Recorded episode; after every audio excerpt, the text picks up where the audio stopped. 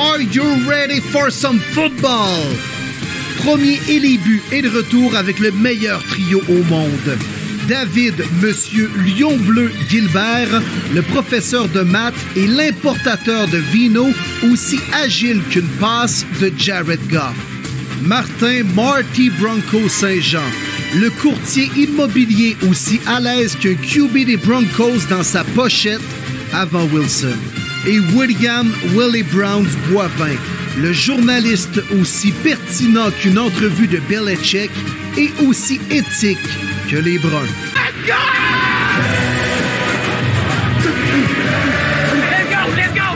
OK, yes, les boys, le trio par excellence de Premier Buts est de retour pour vous présenter une nouvelle édition. Martin Saint-Jean est présent, moi-même William Boivin, et on retrouve notre chum David Gilbert qui est allé se faire griller à Quen en Floride. Les boys, comment allez-vous? Le Dave! Content de te retrouver, mon Dave, sur le show. La semaine passée, il était malade, malheureusement. On est en duo, maintenant, on est en trio. Puis il va y avoir beaucoup de choses à nous compter parce que c'est le dernier à avoir assisté à une rencontre en direct à la NFL. Comment est-ce qu'il va, le Dave? Ah, il va bien, il va bien. Écoute, euh, j'ai sûrement fait bronzer ma couenne. Je sais pas exactement c'est quoi la couenne, c'est quelle partie du corps, c'est situé où, mais elle doit être bronzée. Elle doit être bronzée. Euh, non, ça va super bien. Un peu, comme je disais avant l'enregistrement, un peu claqué, là, parce que ça a été une fin de semaine très intense. Euh, je suis parti vendredi soir, pris l'avion, euh, j'ai atterri à Orlando. Euh, samedi matin, j'ai pris mon auto, je suis descendu à Gainesville pour aller voir mes Gators parce que c'est pas vrai que je m'en vais en Floride puis que je manque une game de mon équipe. puis après la game des Gators qui était à 4h l'après-midi, qui s'est terminée vers 7h30, 8h, j'ai fait le 4h45 de char pour descendre à Miami, retrouver ma gang de chums. On était 7 au total. Et puis, ben, dimanche, on est allé voir justement les Dolphins contre les Bruns de Will. Une belle volée euh, que les Bruns ont reçue d'ailleurs. Euh, en fait, euh, j'ai pas été très chanceux sur les matchs. Ça a été des victoires de nos équipes locales. les Gators ont gagné 38 à 6, puis ben, on connaît le pointage. Hein. Les Browns se sont fait démolir 40 à 17, je me trompe pas. 39-17. Ouais, c'est ça, 39-17. Fait que ça n'a pas été des matchs excitants, mais ça a été des victoires. Puis, ben, c'est ça. Puis lundi, j'ai fini ça les deux pieds dans le sable à me promener un peu sur la beach euh, à Miami avant de prendre l'avion, puis de revenir à Montréal à minuit et demi, coucher dans mon lit, il était pas loin de 2 heures du matin, puis à 6 heures, mais j'étais debout pour aller enseigner. Fait que j'ai pas eu beaucoup d'heures de sommeil, mais des beaux souvenirs, bien ben du fun. Puis euh, sincèrement, là, euh, tu sais, les Dolphins, le Hard Rock Stadium, c'est un beau petit stade, vraiment le fun. Mais les Gators, là, je m'excuse les boys, là, mais quand tu te pointes in the swamp, avec dans le stade 89 454 personnes, ça avait aucun sens l'ambiance. le party était pogné sur le campus avant le match, pendant le match. Euh, la victoire facile. Euh, écoute, on a joué contre Spencer Rattler, qui était un ancien candidat de choix numéro un au repêchage de la NFL avant que sa carrière s'écroule. Euh, on a eu du fun en masse. Fait que une belle fin de semaine, les boys. On en parlera pendant le match des, des, des, Dolphins contre les Browns. Mais grandement impressionné par les Dolphins. j'ai vraiment aimé ce que j'ai vu. Puis par la bande, ben, très déçu par tes bruns, mon Will. Euh, je m'attendais à mieux d'eux. Ouais. Ouais, ça restait quand même Jacoby Brissett. J'ai pas été tant surpris.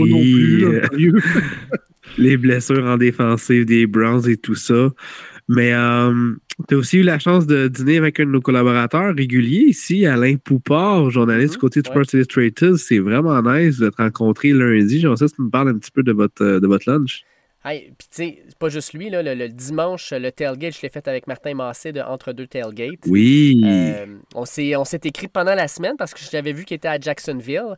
Puis je disais, écoute, euh, t'es où la semaine prochaine? Puis il me disait, j'étais à la game des Dolphins. Je disais, ben, moi avec, Colin. Puis là, on s'est juste donné un petit. Euh, un petit heads-up samedi soir, puis ben, dimanche, on s'est retrouvé dans un parking, puis effectivement, là, barbecue, on s'est fait une bonne bouffe, un beau petit tailgate. C'est vraiment le fun. Qu'est-ce que vous avez mangé? Ouais, ça ressemble à quoi les tailgates là, de notre cher crinqué Martin, là, parce qu'il fait pas les choses à moitié, lui. là. Non, exact. Euh, ben, lui, il était sur euh, des euh, burgers de porc effiloché, du bacon, un petit peu de viande, etc. Nous autres, on est allé, on était dans un stationnement adjacent à un Walmart.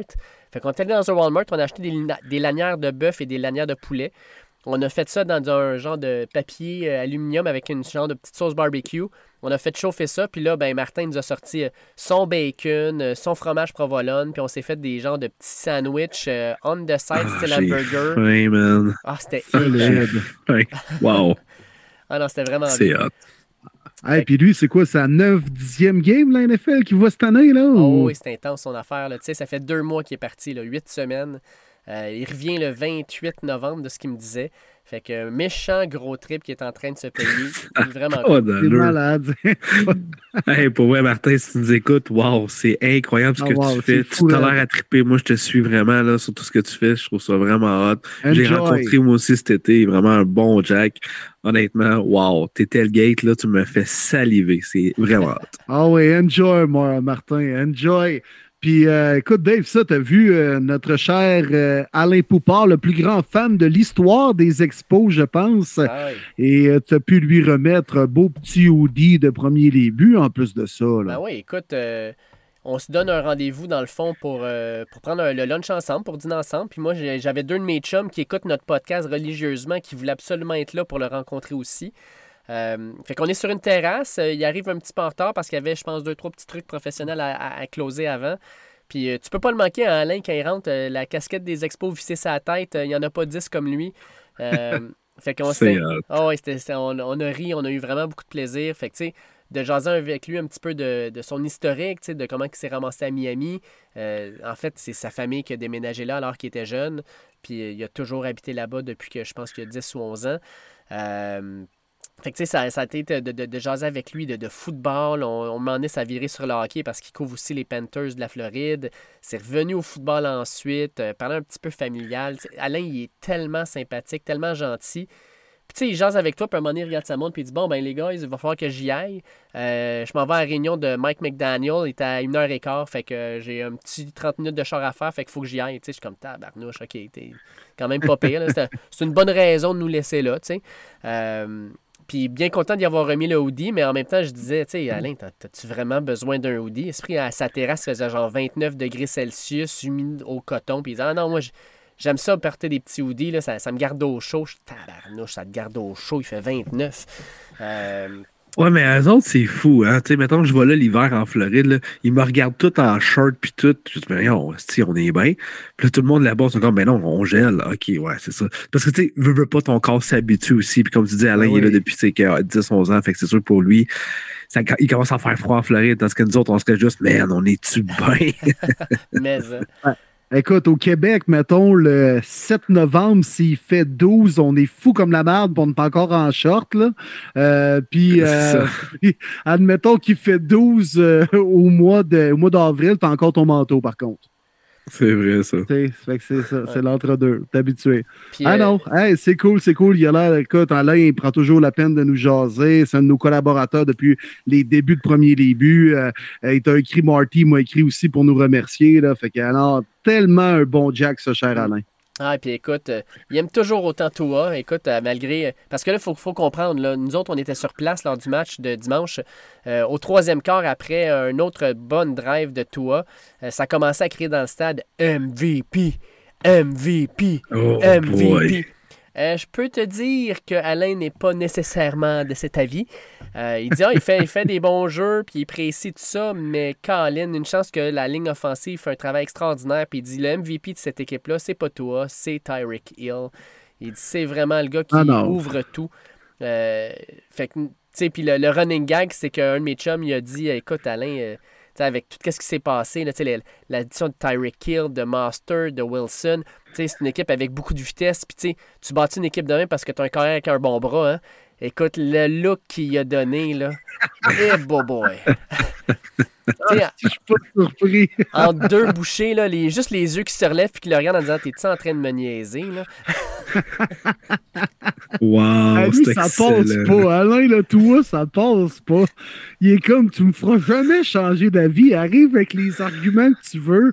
Euh, je changerai pas d'opinion on a essayé clairement... la semaine passée, on a essayé oui. là. Oui, puis il t'a replacé. il t'a replacé. Hein? Il a décortiqué chaque hein. jeu de chaque J'en revenais pas. Sérieux, ça se peut pas là. C'est fou. Il connaît vraiment sa job, mais là, ça n'a pas de sens. Il se souvient de toutes les games. Puis il pouvait dire dans toutes les quelles ah situations tout ouais. était. On était comme, ah, on peut rien dire. Là, ils viennent de, ils viennent de tuer Will. ah oui, je suis, que je KO contre 2000. Ah, même moi, je vous ai écouté, les gars, sur l'avion en descendant là-bas. Puis pendant ce segment-là, même moi, j'étais comme, oh, Pelay, man. C'est comme un chaos. C'est pas un TKO, c'est un chaos total. Non, non, mais moi, c'est une question, c'était pas un argument, pas un débat. Là. Juste dit, il me semble qu'il est pas payé, toi. Seigneur, mets des chiffres sur le tableau. mais Dave, comment tu l'as trouvé, toi? Sérieusement, euh, moi, de le regarder de mon divan à la télé, je trouve qu'il avait il a quand même joué une pas pire game, encore une fois. Là. M'emmener, il faut bien lui donner un petit peu, juste un petit peu de crédit à toi, je vois le vert. Là. Écoute, j'ai amené le point avec Alain. ce qu'il m'a dit, c'est Écoute, avec le jeu de la ligne offensive, là, t'aurais mis Teddy ah. Bridgewater puis il aurait fait une job similaire. Là. Je veux dire, si tu donnes à n'importe quel carrière qui a du talent autant de temps, il va faire la job. C'est pas vrai, c'est pas vrai. J'ai vu des belles passes outside shoulder sur les lignes de côté. Euh... Ah, m'emmener, là. Ben, t'as-tu vu la passe à Tyreek Hill quand il a lancé à peu près 35 verges, mais Tyreek Hill était 50 verges plus loin, puis il a fallu qu'il revienne de 15 verges pour aller la pogner? Oui. Oui, il y en a qui disent, il y en a à Miami qui étaient là, puis quelle passe de toi, il a vu la façon dont ça s'en allait, il l'a under-throw solidement pour permettre à Tyreek de revenir. Alain était comme, hey, sacré-moi patience, là. il dit, il l'a under-throw parce que il l'a under-throw, c'est tout. Là. Il n'y avait rien de, il y a rien de réfléchi là-dedans. Exact.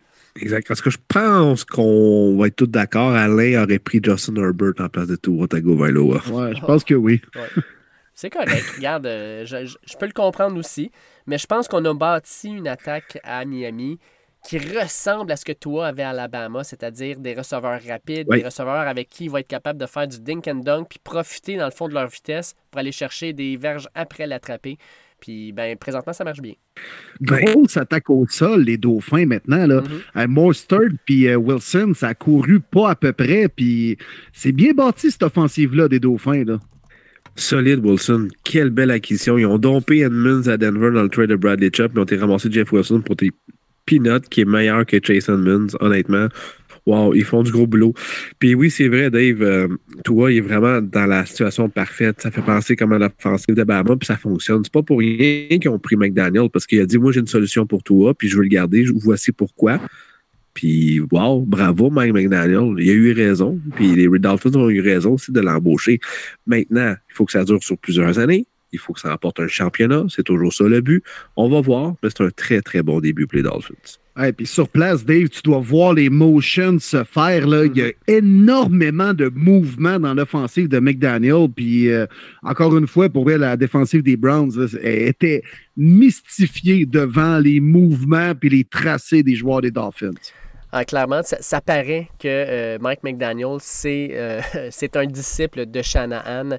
Euh, sans dire que leur attaque se ressemble, il y a quand même des choses qu'on est capable d'aller chercher. Puis en passant, on pensait beaucoup que les Bengals, avec l'addition de Lyle Collins, avaient réglé un gros problème sur leur ligne offensive. Désolé, là, mais la grosse signature sur la ligne offensive, c'est les Dolphins qui l'ont fait en, allant chercher euh, Armstead. Il est un encre dans cette ligne offensive-là. Il n'y a personne qui approche de toi. Sincèrement, toi, là, il était du côté de Miles Garrett. Miles Garrett, il n'a jamais sniffé à trois verges proche de toi. Il était jamais proche. Euh, ils, ont, vraiment une belle ligne offensive. Puis c'est pas juste la protection, c'est aussi pour la course, comme tu disais. Je pense que c'est une équipe qui est bien bâtie. Puis euh, les Dolphins, je, continue, je, commence à les considérer comme une équipe qui pourrait aller loin en série. S'ils rentrent là, là, ça va être une équipe qui va être dangereuse. Ben, pourquoi pas, honnêtement. Avec la situation, on va revenir bientôt là, avec les recaps de match avec les Bills et les autres, mais Dolphins sont premiers de la division, ce que je cherche. Mm-hmm. Grosse défensive, grosse tertiaire aussi, là. Euh, ouais. Ouais. Fatigant. Très fatigant. Fatigant, les dauphins. Fatigant. Content pour toi, mon Dave. Ouais, ben oui, t'as eu un sale voyage. Ouais. Puis euh, merci pour les FaceTime, les photos. C'était hâte de vivre les moments. Les deux ben games que tu, nous as appelé kick-off, j'étais content. Je me sentais à côté de toi. C'était vraiment nice. écoute, un moment donné, on va le vivre pour vrai, un à côté de l'autre. Mais quand, euh, ben oui. quand je suis sur la route, euh, ça me fait plaisir de vous embarquer dans mes trips. C'est sûr, les boys, qu'on le fait. Puis on peut même en parler. On va faire un voyage premier début, puis euh, on va faire un concours. Puis il y a quelqu'un qui va s'ajouter, puis ça va faire partie d'un quatuor avec nous. On en parlera plus tard, mais inquiétez-vous pas. Il y a de quoi faire avec ça. On va faire un beau voyage. Mm. Ah oui, clairement. Ça va se faire aussi euh, quand on sera où Mathieu Bergeron va aller jouer l'année prochaine. D'ailleurs, Mathieu Bergeron qui a été invité, qui a accepté l'invitation au Senior Bowl. Il devient officiellement le deuxième Québécois de l'histoire après Benjamin Saint-Just à y participer. Mathieu, là, les portes de la NFL sont bien grandes ouvertes pour toi, mon homme. Yes. Tellement une belle nouvelle. Là, ça fait que commencer. On va voir de plus en plus de Québécois y aller. C'est débile. C'est vraiment hot on a tellement des bons produits chez nous qui peuvent être découverts ailleurs. Donc, euh, bravo Mathieu. Continue, mon gars. Tu es tellement sur une belle voie, puis tu le mérites parce que tu l'as travaillé tellement fort. D'ailleurs, les boys, en lien avec ça, ben, plus tard dans euh, le show de cette semaine, on reçoit Sacha Gavami hein, pour discuter, entre autres, des situations de ses clients. Laurent Duvernay-Tardif, il y a du nouveau avec lui, peut-être de retour avec les Jets. Du moins, il a euh, un essai, un try-out. Il y a également, bon, Anthony Auclair qui est de retour dans la NFL avec l'équipe de pratique des Titans. On va jaser de ses Chargers. Donc, euh, gros show à vous présenter aujourd'hui. Ouais. Ah, ça va être bon. Ça va être bon.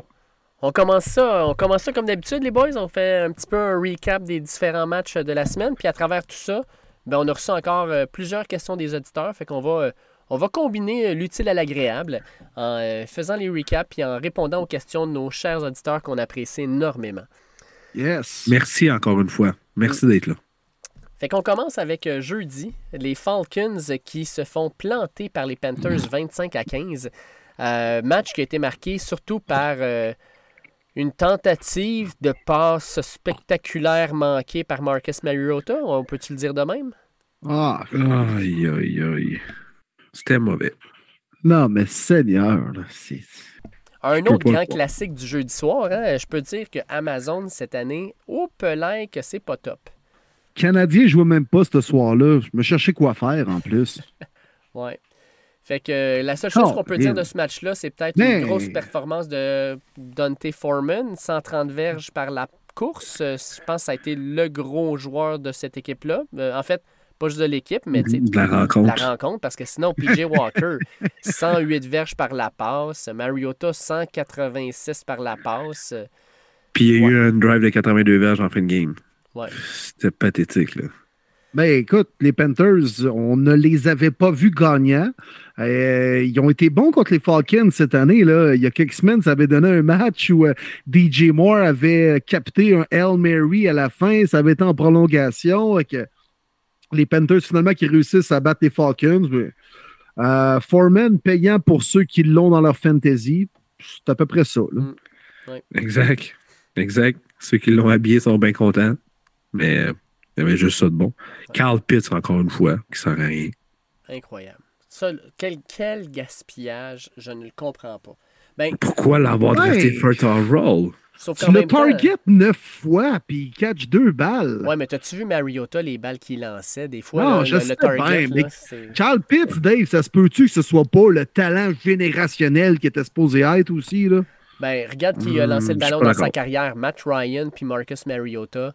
Donne-y un vrai bon corps arrière, puis là, après ça, on, discutera. Le scheme aussi. Le scheme aussi. Mm.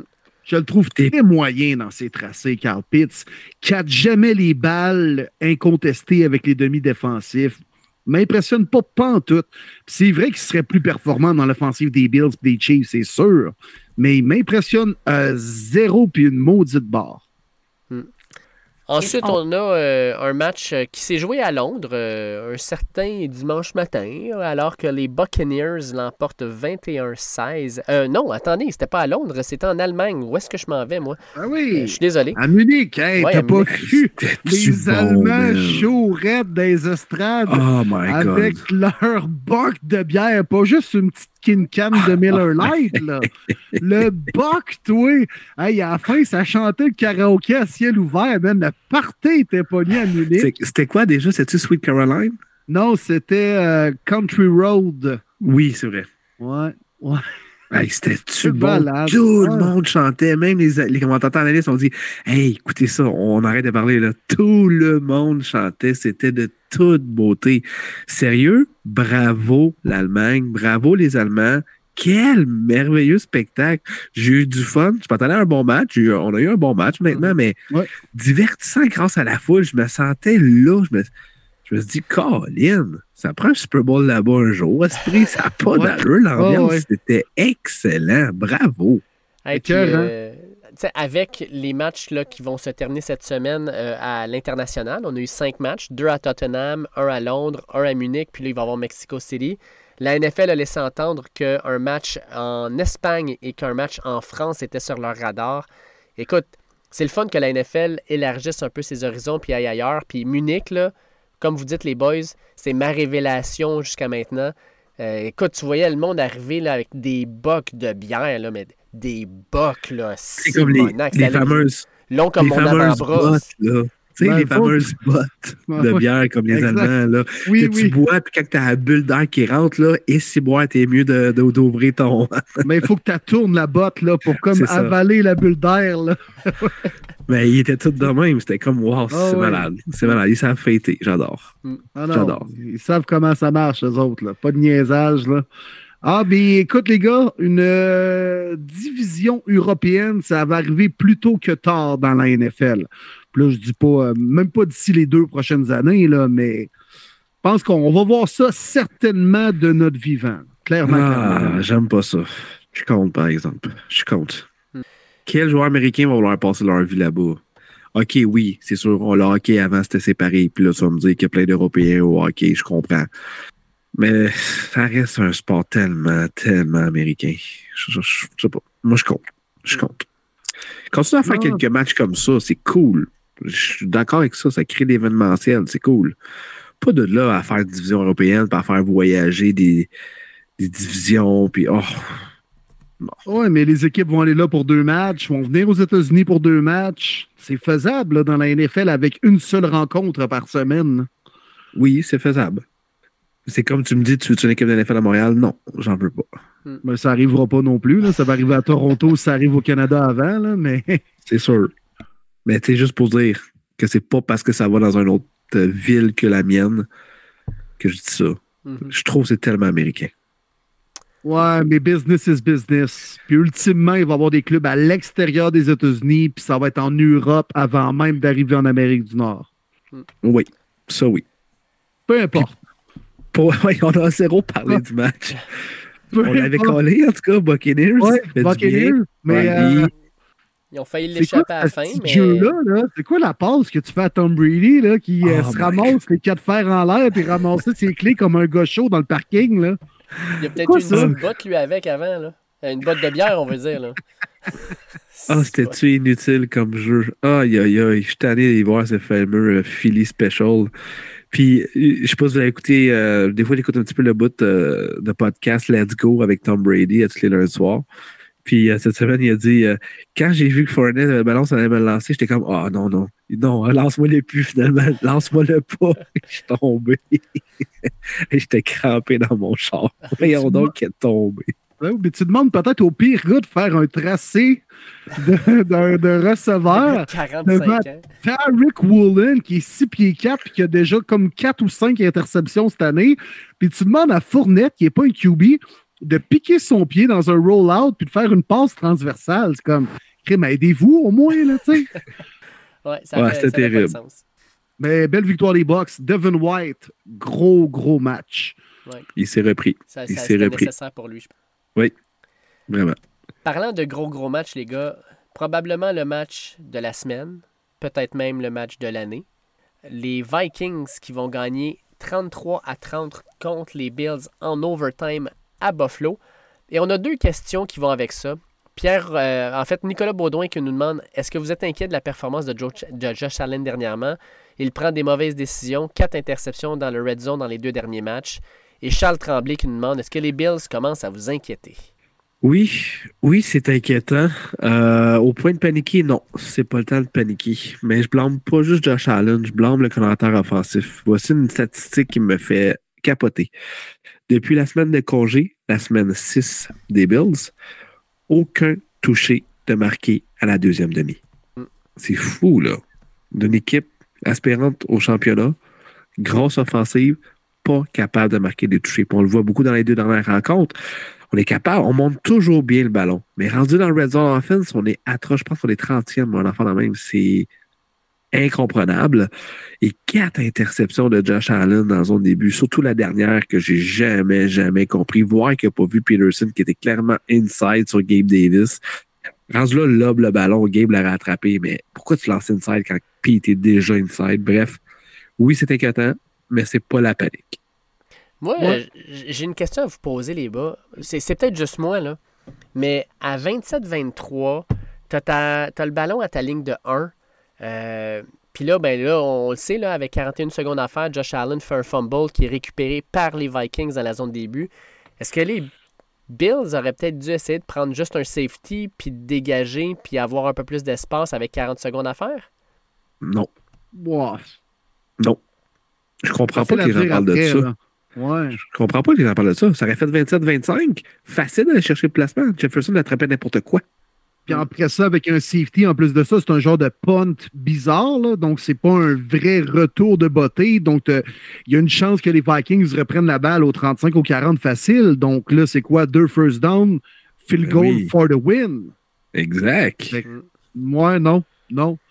Tu sais, habituellement, dans 9,8% du temps, il 9,8 en tout cas, c'est ça. 9,8% du temps? Tu sors ça d'où? C'est utilisé 98 9 fois sur 10 au pire, on va dire ça de même. Là.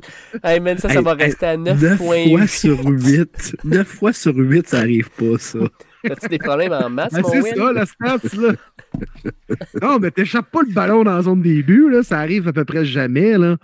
Ça, c'est la nouvelle manie aussi. Euh, maintenant, il y a la mode de, mettre comme le porteur et même un O-line ou le fullback derrière le corps arrière dans une faux filette du corps pour qu'il pousse le gars dans le dos vers l'avant. Mais là, Josh Allen est en train de se faire ramasser par son porteur et son fullback. Mais il avait pas le ballon dans les mains. Il l'a échappé lors de la remise. mais, mais avant ça, avant ça, les Bills n'ont que à blâmer. Puis pour revenir à, la, pour répondre à la question, oui, c'est inquiétant, c'est sûr, mais comme Marty l'a bien dit, c'est bon que les Bills vivent de l'adversité à ce moment-ci de l'année. Ça, c'est bon, puis ça va leur servir, j'ai l'impression, plus tard cette année. Par contre, dans ce match-là, ils n'ont que à blâmer parce que tu ne peux pas accorder le first down en quatrième et 18 quand Jefferson fait un catch ah, extraordinaire. Débile, débile, débile, débile. Moi, le plus beau que j'ai vu depuis Odell Beckham dans NFL. Euh, mais le débit fait quoi? Oui. Fait quoi? Quatrième et 18, tu Jefferson qui est en one-on-one en plus de ça. Mais voyons donc. C'est bien mal appelé, puis c'est bien mal joué par ben, le demi-défensif. Mais c'est ce que j'ai pas compris. 4 et 18, pourquoi tu vises l'interception? Rabat le ballon à terre, on s'en C'est fini, c'est fini. Ah, c'était bad ça. Je suis d'accord avec toi, Will. C'était épouvantable du débit. Quatrième et deux, tu lances le ballon des mains à Peterson dans la zone début, ça permet aux Vikings de revenir. les Bills ont fait une succession d'erreurs qui leur a coûté le match. Puis ça, tu sais, je comprends que les Vikings, c'est une bonne équipe. Ultimement, de perdre 33-30 contre les Vikings, alors qu'ils sont 8-1 présentement, c'est pas si humiliant que ça. Mais les Bills, depuis le début de l'année, peut-être à part contre les Chiefs, ils ne gagnent pas les matchs sur la ligne. Puis en série l'an passé, ils ont perdu contre les Chiefs en série quand le match était sur la ligne. Puis malheureusement, Josh Allen, il n'est pas si bon que ça dans les clutch moments comme Patrick Mahomes peut l'être. Et c'est pour ça que, selon moi, les Bills ont encore des croûtes à manger. Hmm. Mais Lyon Bleu, messieurs, gagne un deuxième match de suite contre les Bears à Chicago. Victoire euh, quand même assez intéressante, je pense, parce que les Bears menaient le match 20, ouais, ils menaient le match 24 à 10 à la fin du troisième quart. Ça sonnait comme la fin de, la, fin de la saison, littéralement. Ça allait vraiment pas bien. Puis, crime, euh, on revient avec un touché d'Andrew Swift avec ça, une grosse drive de 4 jeux, 55 verges, un pick 6 de Jeff Okuda. Tout de suite, euh, Justin Fields fait une course de 67 verges pour remettre les Bears devant. Mais Caro Santos, comme n'importe quel bon kicker des Bears, craque au mauvais moment, manque son PAT.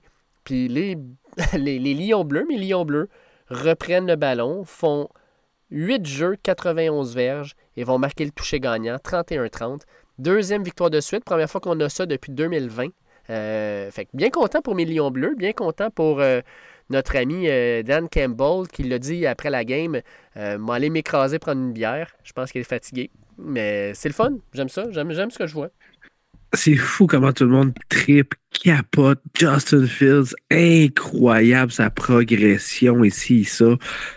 Tout ce que les Bears font sont comme, garde, on est dans la merde. On n'aura pas une belle fin d'année. Fais ce que tu veux, mon gars. T'es athlétique, cours. C'est correct. On l'exploite à sa meilleure façon. C'est bien.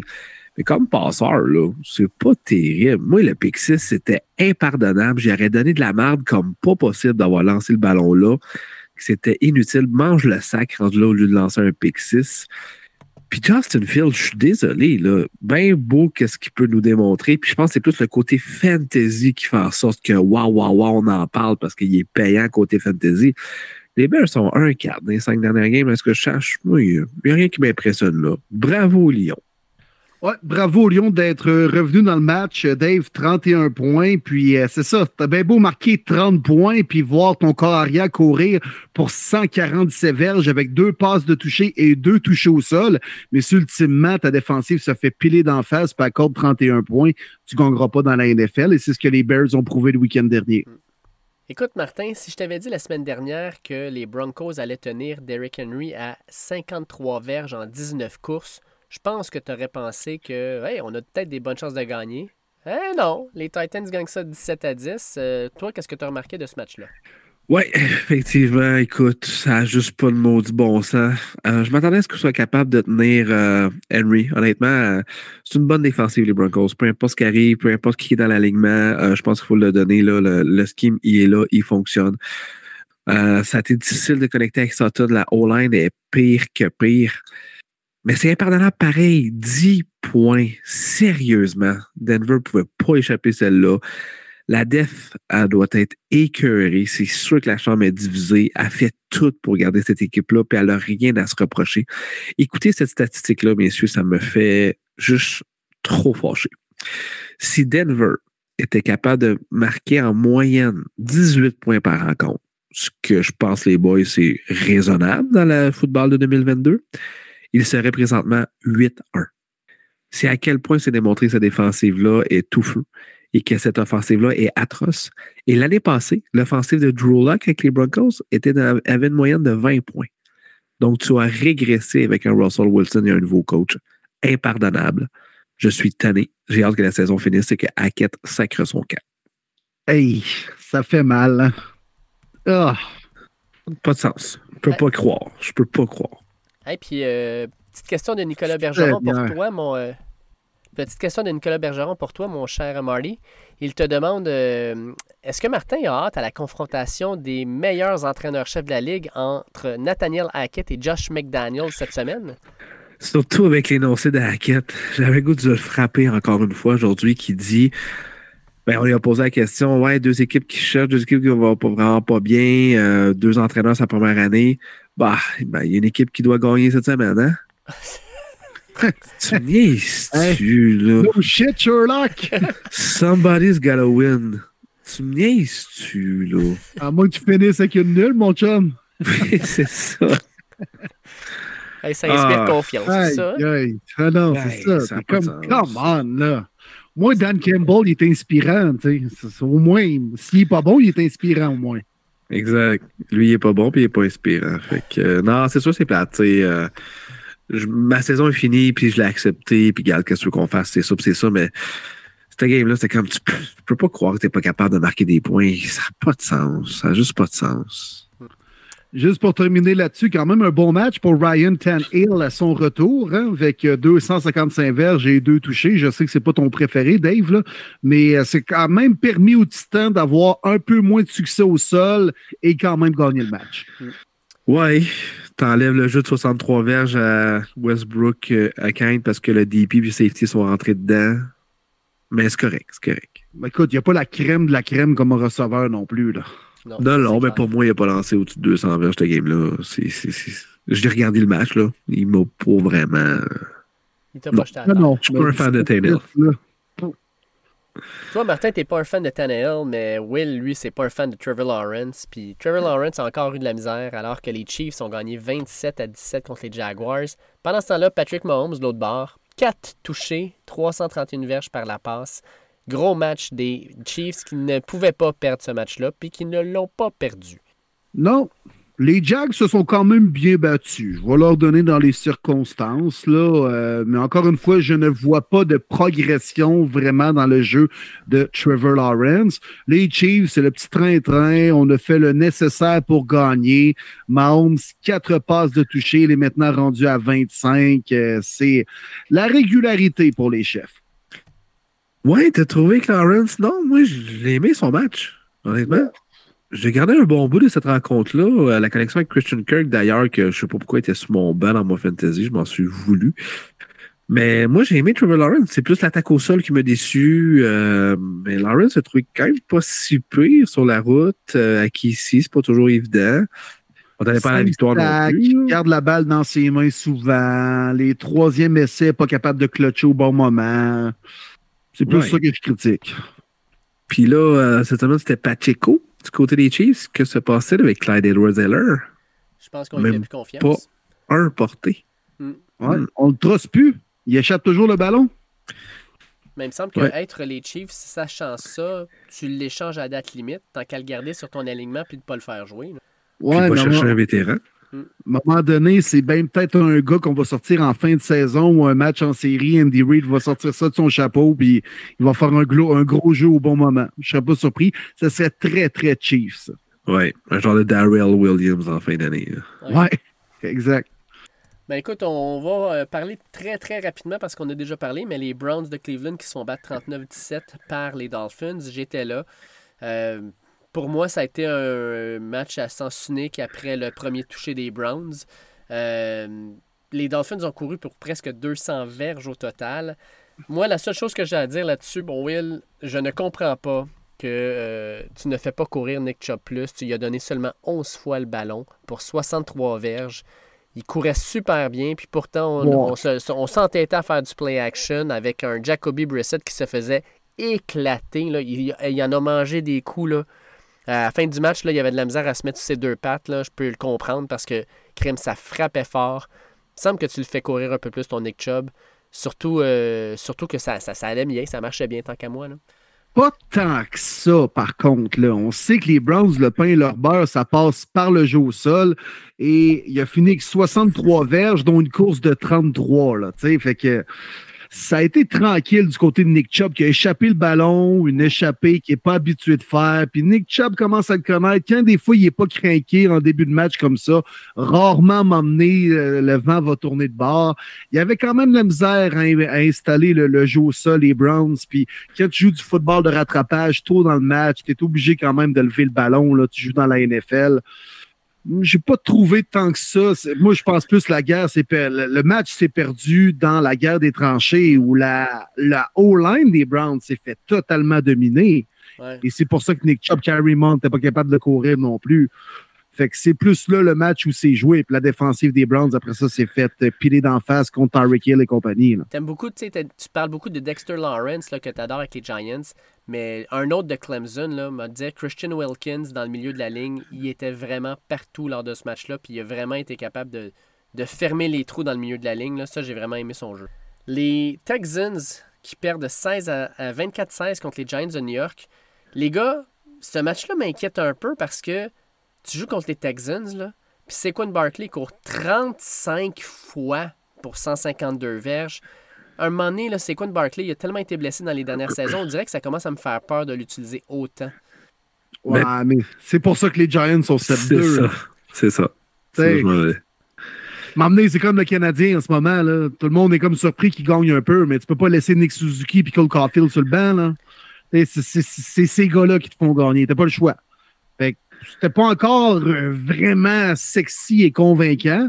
Mais tu sors de là avec la victoire, t'es 7-2, ton QB n'est pas fait de revirement, euh, ton porteur a couru pour 150 verges. C'est positif, là. Puis t'as pas le choix de penser à maintenant aussi, oui, tu voudrais le manager, mais c'est pas ça, c'est une business, puis c'est là que ça se passe. Puis s'il faut donner 40 fois le ballon Berkeley, on va le donner 40 fois, malgré ses blessures des années passées. Je comprends le point, Dave, mais c'est comme ça la business de la NFL. T'as pas le choix. Puis sans c'est quoi, ben oublie ça. Tu sais que t'as pas d'attaque par la passe du tout, du tout, du tout. Donc euh, c'est ça. Les Saints contre les Steelers. Les Steelers, on l'avait calé, les boys, mais une victoire de 20 à 10 contre les Saints. Puis les Saints, là, on a encore nommé Andy Dalton comme le partant, mais on dirait que depuis qu'il a lancé deux pick six en l'espace de deux minutes, c'est plus le même corps arrière qui jouait bien puis avec confiance. Encore deux interceptions lors de ce match-là. Puis surtout, Alvin Kamara, 8 portées pour 26 verges. Il a été absolument invisible. Puis là, on a une question, mon Will, d'un euh, auditeur, euh, Michel Lapointe, qui dit euh, Pouvez-vous demander à Will les statistiques de son couteau suisse lors du dernier match?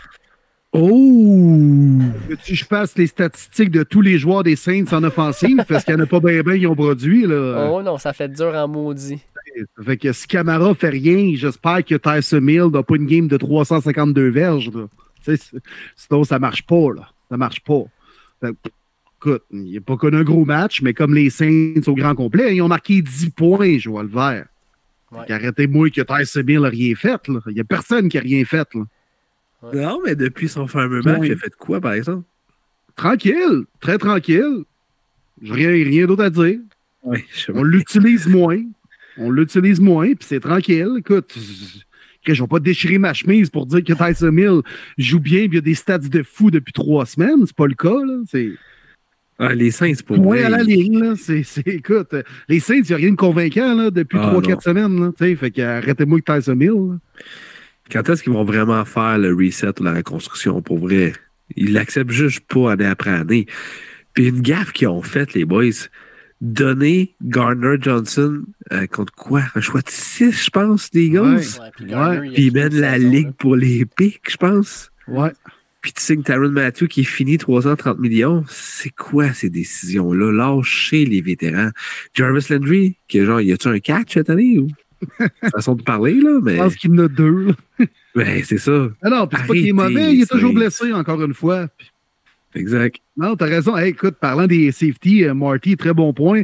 Je voyais les, justement les, demi-défensifs, ben, les joueurs qui ont le plus d'interceptions dans la NFL. Puis t'avais Von Bell et Garner Johnson, deux anciens maraudeurs des Saints. Ah, qui ont perdu pour absolument rien, là.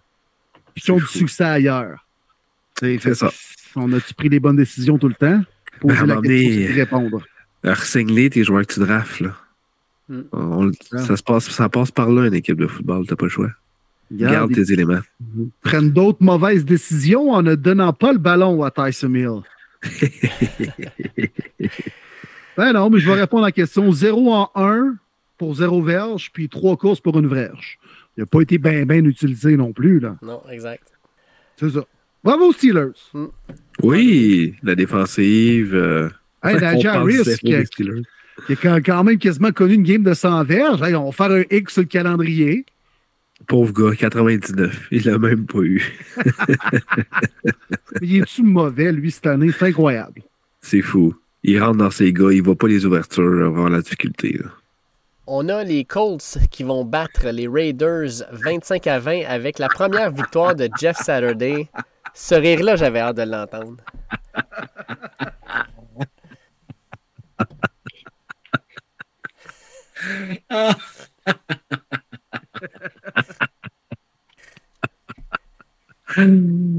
Oh, les boys, les Raiders. ils sont-ils bons pareil? Ils reçoivent une équipe sans coach qui, qui l'a su mercredi d'avant.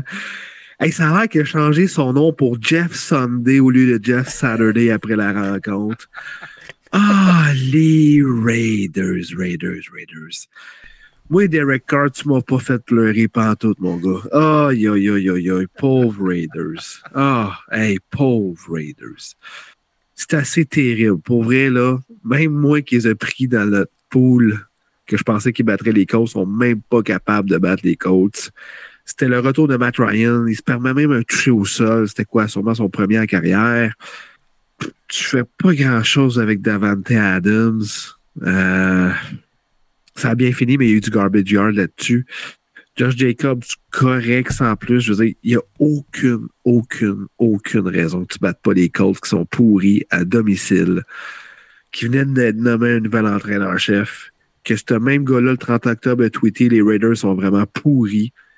T'as pas de motivation, t'as pas rien. C'est quoi? Les gars veulent juste aller gambler, veulent juste profiter de Vegas. Je pense que oui. Encore une fois, t'as pas de coach. T'as Josh McDaniels, je suis désolé. C'est un one and done. Ah, puis les rumeurs surface que ça peut pas être un one and done parce qu'ils ont plus de cash, les Raiders, ils peuvent pas payer un autre coach. Ben, si t'es pas capable de bâtir un stade de 3 milliards et demi, ben fais-les juste pas. Honnêtement, c'est pathétique comme équipe. T'es à Vegas, t'as plus de cash. Ouais, désolé, fan des Raiders.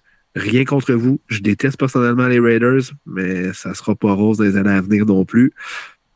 C'est atroce, les Raiders. Ah, ils payent encore John Gruden, eux autres. Là. C'est, c'est, pathétique. C'est l'enfer. Ça n'a aucun bon sens, les Raiders. Seigneur. Faites battre par un rookie coach qui savait même pas une semaine avant qu'il allait coacher un jour dans la NFL. C'est l'enfer. C'est l'enfer. Ensuite, passons aux Cowboys qui perdent 31-28 en prolongation contre les Packers. Écoute, euh, j'ai aimé euh, la, l'attitude, euh, l'attitude de McCarty qui, qui a ramassé ses headsets puis qui les a pitchés à terre à défaite. il était vraiment maudit. Puis, ils ont-tu oublié que Christian Watson était sur le terrain? Le gars, il a pas eu une grosse saison, mais trois touchés contre les Cowboys. C'est son coming out party. Euh, grosse victoire des Packers qui se replacent un peu dans la course aux séries, même à 4-6. Puis défaite un petit peu humiliante des Cowboys qui menaient allègrement ce match-là en passant. Hein. Les Cowboys menaient ce match-là 28 à 14 au début du quatrième quart. Puis finalement, ben, ils perdent. Grosse victoire. Grosse victoire. Parlant d'attitude, ben, moi j'ai aimé l'attitude d'Aaron Rodgers enfin. Il a même fait un bloc en prolongation. Il est allé descendre l'épaule pour absorber le joueur défensif, permettre à son porteur de passer en arrière de lui. Bravo Aaron Rodgers. Et l'impression, les boys, qu'il nous a écoutés la semaine dernière, premier début, puis il a dit Je veux former à gueule au gros Welly là, qui m'a traité de loser, là, parce que je l'ai fait sur ce podcast. Mais gardez, les gars, moi, je suis quand même honnête je me, euh, des fois, je me peinture dans le coin avec des déclarations, on va dire, choc entre guillemets, mais au moins, je vais rendre à César ce qui lui revient. Aaron Rodgers a joué une grosse game. Bravo, belle attitude. Il a dit, I really went to close your fucking mouth is a big willy of Premier Ellie Boo podcast. bravo, t'as réussi, mon Aaron. Grosse victoire des Packs. Puis, ce que j'ai aimé aussi de Rogers, c'est qu'il a targeté Watson en début de rencontre, puis ça fonctionnait pas, puis il a fait des drops. On se serait entendu avec la saison qu'il a que bon, c'est fini, je lance plus à Watson le reste de la game, mais ça n'a pas été le cas. Ça a été égal kid, let's go, tu vas, vas l'avoir ta chance, puis je veux que ça se passe aujourd'hui trois touchés à la suite de ça. C'est gros, c'est gros pour une recrue, c'est énorme, qui a été tellement important. Puis il faut parler aussi de l'attaque au sol, presque 200 verges au total, où je pense qu'ils l'ont atteint, avec Aaron Jones et. Dillon, qui ont été vraiment excellents ensemble. Du côté des Cowboys, décevant, décevant de perdre ça quand tu mets 28-14, que tu cours bien le ballon avec Tony Pollard. Euh, je pense qu'on va se replacer, mais ça, c'est tellement une victoire qui peut relancer les Packers. Mais une petite chose, que j'ai m'a fatigué. Fin de quatrième quart, 13 minute 38, t'as Rogers, t'es en feu, 28-28, et tu cours pour écouler le temps pour la prolongation. Et j'ai pas aimé mettre la fleur là-dessus. Mais ça a bien terminé, mais ça, ça aurait été quelque chose qu'on aurait tellement parlé si les Packers avaient perdu. Ouais, 100%. Les Cardinals contre les Rams, les gars, ça a été pénible de regarder ce match-là parce que les corps arrière étaient dégueulasses. Puis malheureusement, ben, Cooper Cup euh, se blesse. Si vous avez regardé le match, là, sincèrement, là, Wolford, il avait de la misère à mettre une passe précise, puis il mettait souvent trop haute. Puis c'est ce qui est arrivé, dans le fond, euh, ce qui devait arriver arriva. Il a ciblé Cooper Cup. Il a sauté dans les airs pour essayer de pogner un ballon qui était littéralement pas pognable. Puis il s'est fait euh, frapper directement dans la à, la cheville. On dit que sa saison est peut-être peut pas terminée, mais malheureusement, les Rams perdent euh, leur joueur le plus important à l'attaque. Puis ben, ils perdent le match par la même occasion, 27-17. Puis je veux juste euh, vous poser la question. Là. Diop a abusé de Jalen Ramsey. 10 euh, réceptions, 98 verges, mais Ramsey, là, incapable de ralentir Diop. Parce que Ramsey, là, il commence à avoir une réputation plus grande que ce qu'il est capable de donner sur le terrain? je pense que Ramsey, il va souvent avec ce qui se passe avec son équipe. L'année passée, c'était une prétendante au Super Bowl. Il a été solide, il se donnait. Là, je pense qu'il se donne un peu moins en voyant que son attaque va nulle part et qu'il se passe pas. Fait qu'il se dit, bah, pourquoi que je me donnerais à côté alors qu'on ne gagnera rien cette année? C'est un petit peu plate comme mentalité, mais il y en a que c'est comme ça, clairement. Fait que lui, il va vraiment avec le fil de son team qui est so-so, fait qu'il va jouer correct sans plus. Effectivement, Diop a abusé de lui.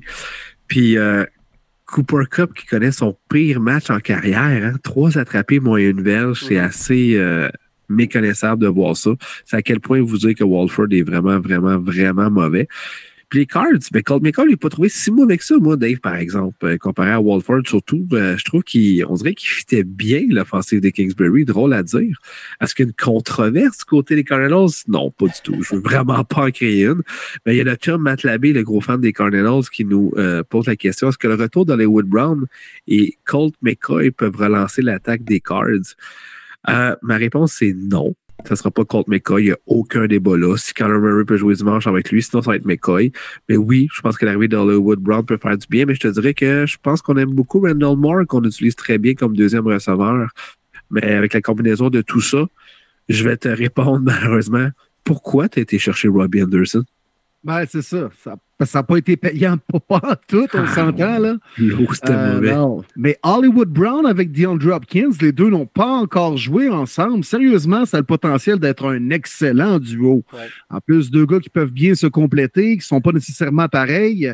Non, ça a le potentiel d'être un bon duo. Puis Colt McCoy, là, hey, euh, mes respects, les gars, là. Donnez-y un peu de love, là. Sérieusement, c'est une des meilleures routes de secours dans la NFL. C'est un excellent deuxième carrière, Colt McCoy. Là. Mm, il a gagné avec les Giants il y a deux ans. C'est un, deuxième carrière de carrière. Là, on s'entend depuis au moins huit ans. C'est pas dix. Peut-être même depuis le début de sa carrière. Mais, mais c'est un excellent deuxième carrière. Une méchante bonne route de secours. Ils sont pas tant dans le trouble que ça, les Cards que Kyler Murray veut jouer encore à code une couple de semaines puis euh, il était très bon aussi à Texas. C'est la, dernière fois que le programme de football de l'Université de Texas était bon, c'est quand Colt McCoy était corps arrière. Là. Euh, fait que c'est un gars qui a du talent. Puis je suis d'accord avec vous qu'il a eu des bonnes statistiques, tout ça. C'est juste que quand tu t'attendais à un duel Matthew Stafford puis Kyler Murray, puis tu as le droit à ça, c'est un petit peu débossant. Euh, d'ailleurs, en passant. On l'a su une heure avant, là, à peu près, là aussi. Là, ouais. ouais. Puis euh, Pierre Roibon nous demande comment expliquer les résultats des Rams cette année. Euh, Pierre, les Rams, là, je vais te le dire, c'est surtout à cause de la fameuse ligne offensive. Ils sont une passoire. Et euh, ça, ça, paraissait quand Matthew Stafford était derrière le centre, puis encore plus quand c'est Walford. malheureusement, ils sont pas capables de bloquer. Ils sont surtout pas capables d'ouvrir des trous pour le jeu au sol. Puis ça, ça fait mal. Mais ils n'ont plus d'armes, les Rams. On dirait qu'ils ont tout, tout, tout, tout, tout, tout donné l'an passé. Puis McVeigh n'est pas aussi intense ses lignes de côté. Aaron Donald, on parlait de Ramsey, mais ça n'a pas l'air bien ben plus d'identité au gros 99. les Rams, je sais pas, ils ont dit qu'ils ont tout donné, ils sont satisfaits, ils ont le ventre plein parce qu'ils ont enfin leur bac du Super Bowl. Les Bravos, on ne pourra jamais leur enlever.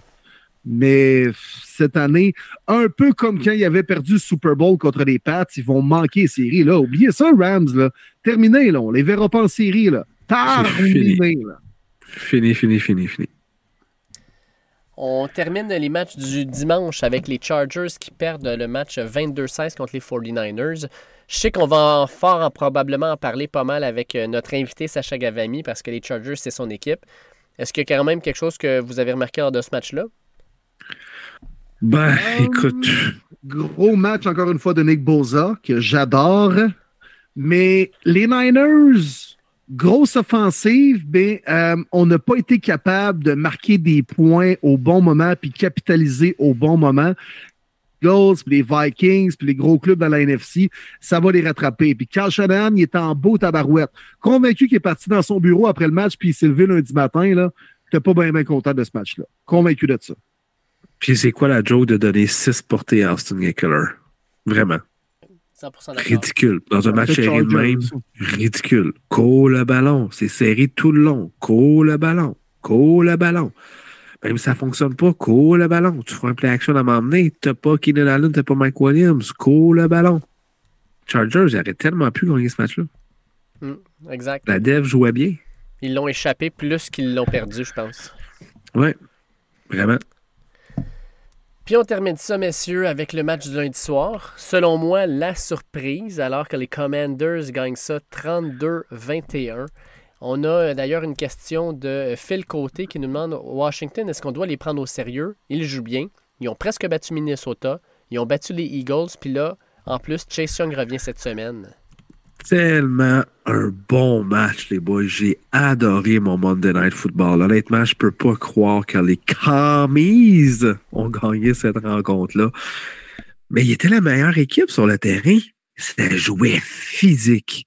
Le toucher de Robinson, quand tu avec Fletcher Cox sur lui, je peux pas croire qu'il a poussé, qu'il a continué, qu'il a continué, puis qu'il a rentré dans son début. J'ai fait, wow, OK, quelque chose qui se passe à Washington, là. Les gars, veulent absolument gagner. Les gars aiment jouer avec Taylor Heineke, même s'il joue un petit peu la comédie en fin de rencontre. Je pense qu'on va en parler de ça. Moi, ça m'a ça choqué plus que d'autres choses. J'ai eu beaucoup d'échanges sur Twitter, d'ailleurs, là-dessus. Mais quelle belle victoire d'équipe qui voulu tellement. Puis un receveur que j'aime beaucoup, vous le savez, les boys, parce qu'on a fait un fantasy draft en début d'année, puis je voulais qu'on le prenne. Scary Terry. Terry McLaurin, he is back. C'est le seul receveur, messieurs, qui a brûlé Bradbury et qui a brûlé Darius Lee dans la même rencontre. Il était deux pieds en avant de Darius Lee. C'était assez impressionnant de voir Terry McLaurin dominer à ce point-là. Euh, puis Benjamin juste les boys, je pense qu'il faut en parler. Mm-hmm. C'est incroyable. son match, il y en a qui vont se dire oui, il s'est fait battre sur quelques jeux. Oui, possible, mais il n'a jamais lâché. C'est ce qu'il faut. Le fumble qu'il a créé, bravo. Watkins a battu, c'est pas grave. Mais au moins, il a réussi à créer un revirement là-dessus. On l'a mis souvent contre AJ Brown aussi. Hey, c'est fou, les boys, là. C'était Jefferson, là, deux semaines. AJ Brown, cette semaine. La confiance qu'il reçoit bravo, vraiment bravo. Côté des Eagles, c'est pas le moment de s'inquiéter. Par contre, vraiment plate que Dallas Goddard s'est blessé. Ça, ça peut faire très, très mal. Il est déjà placé sur l'IR, donc minimum quatre semaines. Jalen Hurts aimait beaucoup l'avoir. Donc, qui va prendre la place de Goddard? J'ai hâte de voir parce que c'est un élément très, très important dans cette offensive-là. Je suis 100% d'accord avec toi. Puis, sincèrement, la NFL, il y a des fois, il y a des choses qui me dérangent. Là, puis, le review me dérange. Tu sais, quand tu penses euh, le fumble de Goddard à la fin du match, quand tu regardes après ça, le face mask qui est tellement apparent. Puis, ah, tu peux faire le review pour le fumble, mais pas pour le face mask. Tu sais, le face mask qu'il avait appelé, là, le fumble n'existe plus. Puis c'est sur ce jeu-là, en plus, qu'il se blesse à l'épaule. Euh, cochonnerie. C'était comme un, double coup dans les gosses pour les Eagles. Euh, j'ai trouvé ça rough, le sérieux. J'ai trouvé ça rough pour finir la game de même. Ouais, vraiment. Puis, tu sais, surtout les arbitres, quand ils se passent, c'est comme à chaque replay, ils voyaient dans leur face le fucking face mask, mais tu peux pas rien dire là-dessus. Puis, c'était bien expliqué aussi par l'arbitre euh, qui était là, ESPN. Je sais pas si vous l'avez écouté sur ESPN, mais qui expliquait comme quoi que malheureusement, tu peux rien faire, mais je pense qu'avec ce jeu-là, là, à partir de l'année prochaine, on va pouvoir, pouvoir euh, peut-être pouvoir changer ces fameux calls que si on voit le face mask, on va le caller, parce qu'honnêtement, c'est c'est tellement flagrant. ça peut arriver que l'arbitre l'a pas vu, tu es en arrière du jeu. Ça peut arriver, dans le fond. Là. Mhm. Pourquoi tu pourrais pas le changer, tu sais? Tu peux, là. C'est pas juste, euh, tu sais, accrocher le face mask, là. Il te l'a ramassé, là. Drag, là. complot, les boys. Est-ce que les arbitres ont été mandatés pour briser la saison parfaite des Eagles? Je m'en vais aussi loin que ça. ça, c'est ton frère qui t'a dit de dire ça, là? Ou euh? la communauté des Eagles qui m'a mandaté pour dire ça. Non, non, mais c'est vrai qu'il y a quand même pour vrai quelques jeux clés qu'on peut très, très bien cibler ou les arbitres, disons, qui n'ont pas très vraiment avantagé les Eagles, mais quand même, ça a clairement pas été une performance inspirante. Je pense que tout le monde en convient. surtout, quatrième quart, ils n'ont pas profité de leur chance. Tu sais, quand Gordon Johnson intercepte le ballon dans la zone début, euh, tu aurais pu aller marquer. Tu sais, ils ont eu une chance de revenir dans le match quand même, puis ils l'ont pas fait, les Eagles. Fait qu'on a fait le tour des, différentes, des différents matchs de la semaine dernière. Avant d'avoir notre invité, juste faire une petite correction. Je vous ai dit en début de podcast que Mathieu Bergeron allait au Senior Bowl et qu'il allait devenir le deuxième Québécois à le faire. Mais je peux vous dire qu'il y a un troisième Québécois qui va être au Senior Bowl, les boys. City So, euh, le offensive lineman pour Eastern Michigan, euh, vient d'avoir son invitation. Il l'a accepté lui aussi. Fait que cette année, messieurs, on va avoir deux Québécois au Senior Bowl. C'est complètement fou. Wow! C'est donc bien nice, ça. J'avais pas vu passer celle-là. Félicitations. Vraiment, vraiment une très belle nouvelle. Wow! Deux, deux gros bonhommes en plus de ça. Des O-line. Mais hein, euh, c'est incroyable. Puis Silly, là, on n'en parle pas beaucoup, mais il connaît vraiment de très belles saisons à Eastern Michigan. Et euh, il a aussi été fort probablement un mentor pour Jazz Janvier, qui est un autre Québécois qui est maintenant euh, sur à, Eastern Michigan. Cette année, c'était une recrue. Il n'a pas joué beaucoup, mais Silly, qui est partant, lui, euh, fort probablement l'a aidé à s'acclimater à ce, nouveau marché-là. Puis c'est la, la, relève. Fait que bravo à Silly. J'ai hâte de le voir. J'ai hâte de voir aussi s'il va être capable de tirer son épingle du jeu. Parce que Eastern Michigan, c'est clairement pas le plus gros programme aux États-Unis mais ça veut dire quand même qu'il a été reconnu, il a été euh, vu par les différents recruteurs, puis il va pouvoir se faire voir encore plus. Fait que chapeau City, puis chapeau aussi à Matthew, on est content de vous voir, puis euh, on va avoir fort probablement les yeux tournés sur euh, le Senior Ball en Alabama quand ça va être le temps de vous, vous voir jouer là-bas. Max Crosby avait joué là, me semble, hein, à Eastern Michigan? Il me semble que oui. Oh, je pense que oui. Nice call. Oui, hein, me semble. Me semble, ouais, exact. Me semble que oui. Oui, exact. Très bon. Un de mes joueurs préférés dans la NFL. Yes. Porte juste le mauvais chandail. Merci. Je m'en allais d'être là. Merci. Hey les boys, euh, je suis très content de notre invité cette semaine. surtout que quand on a voulu le, recevoir la semaine dernière, euh, moi j'étais malade, fait qu'on a dû annuler. On voulait parler d'une grosse nouvelle qui venait de sortir avec Anthony Auclair. Puis là, on l'a réinvité cette semaine. Puis juste quand on doit le recevoir, il y a une grosse nouvelle qui sort avec un autre de ses clients, Laurent Duvernay-Tardif. Fait que, écoutez, les boys, je, l'invite à l'instant. On reçoit euh, Sacha Gavani, euh, puis il va se connecter avec nous autres maintenant. Super content de recevoir à nouveau sur le podcast Sacha Gavani, agent sportif. Puis on le recevait, au on voulait le recevoir la semaine dernière à la base pour parler de la grosse nouvelle d'Anthony Auclair. Puis ben juste quand on le reçoit cette semaine, bizarrement, on a des nouvelles aussi sur Laurent Duvernay-Tardif, son autre gros client. Comment ça va, Sacha? Euh, grosse semaine quand même pour toi, là. Salut, Ouais, ça va bien. Ben, salut les gars, ça va bien vous autres? Yes. Yes, très content de t'avoir. Ben oui. Vraiment, merci de me recevoir. Fait grosse semaine pour toi, là. En fait, peut-être même euh, gros mois de novembre jusqu'à maintenant. Ouais, euh, t'es occupé. mais la NFL, c'est ça la beauté de cette, de, de, ce monde-là, c'est ça peut les choses peuvent vite changer pour le mieux ou pour le pire. Euh, puis euh, des, des, belles nouvelles dans les derniers temps. Pas nécessairement des grandes surprises de mon côté, c'est-à-dire euh, c'est sûr que de l'œil public, de voir ces annonces-là, autant Anthony que Laurent, ça peut paraître évidemment des, nouvelles intéressantes. Anthony qui est signé à Tennessee, Laurent qui, qui a workout avec les Jets de New York, mais c'est quand même des joueurs qui avaient beaucoup d'intérêt au travail de la Ligue depuis plusieurs mois. Euh, puis pour différentes raisons, le timing a été que ça s'est fait plus tard, mais euh, au final, on est très heureux du dénouement. Écoute, on va commencer par parler d'Anthony Auclair, qui a signé, comme tu disais, avec Tennessee sur le Practice Squad. Euh, en gros, comment ça s'est passé? Est-ce qu'il y a eu euh, beaucoup de pourparlers avec d'autres équipes, puis c'est les Titans qui donnaient la meilleure option à Anthony? Ou euh, euh, c'est, comment tout ça s'est déroulé, en fait? Tu peux-tu nous donner un petit peu l'historique de, la négociation? Oui, en fait, Anthony a été libéré des Texans à la fin du camp d'entraînement. et il avait encore une blessure au genou, a voulu prendre le temps de guérir la blessure avant de, de, de se joindre à un club, si je peux dire ça comme ça. Puis euh, pas juste la guérir pour jouer un match, mais aussi guérir pour être sans euh, brace, sans quoi que ce soit, qui puisse être capable de jouer à 100%. Donc, pris le temps qu'il fallait, puis Anthony s'est mis en, game shape. Puis parallèlement, des équipes m'ont contacté à son sujet, puis il y avait de l'intérêt à travers la ligue. Euh, puis quand c'est venu le temps de, du bon timing pour nous, on trouvait que parmi les clubs, Tennessee était une, était une organisation qui offrait une un bon système offensif, un bon coaching staff, une, organisation qu'on apprécie. Puis il y avait un, il y avait une, un intérêt pardon, mutuel qui s'était implanté entre les deux. Donc, on a comme on est allé avec Tennessee pour un workout, voir s'il y avait de l'intérêt. On avait discuté avec d'autres clubs. Puis finalement, on a, on a décidé de joindre Anthony, pardon, a décidé de joindre l'équipe de pratique des Titans. Euh, donc voilà, c'est un peu ça le, dénouement. C'est euh, une opportunité pour lui de découvrir un autre club, un autre coaching staff, puis de, vraiment euh, voir autre chose, si je peux dire ça comme ça. Au niveau contractuel, Sacha, comment, comment ça fonctionne? Mettons, Anthony avait signé un, contrat et un montant garanti avec les Texans lors du dernier entre-saison. Bon, là, il est libéré, mais touche quand même son montant garanti. Là, il signe comme joueur d'équipe de pratique. Au niveau contractuel, comment ça marche? Puis ma deuxième question aussi, c'est textuellement, là, au day-to-day, ils font quoi les gars sur l'équipe de pratique?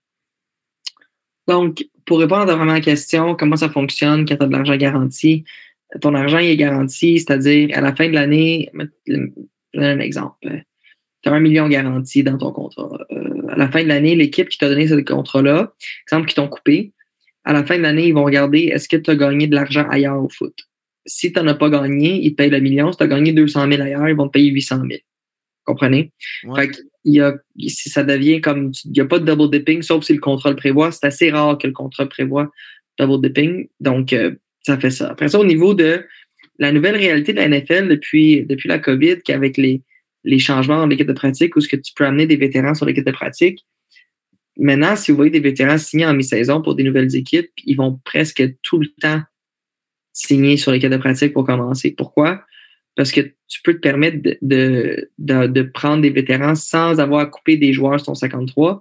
Puis si tu veux les faire jouer dans ton match, ben, tu peux les, tu peux les ce qu'on appelle elevate du, de l'équipe de pratique au, euh, à l'alignement partant pour un maximum de trois matchs dans une saison.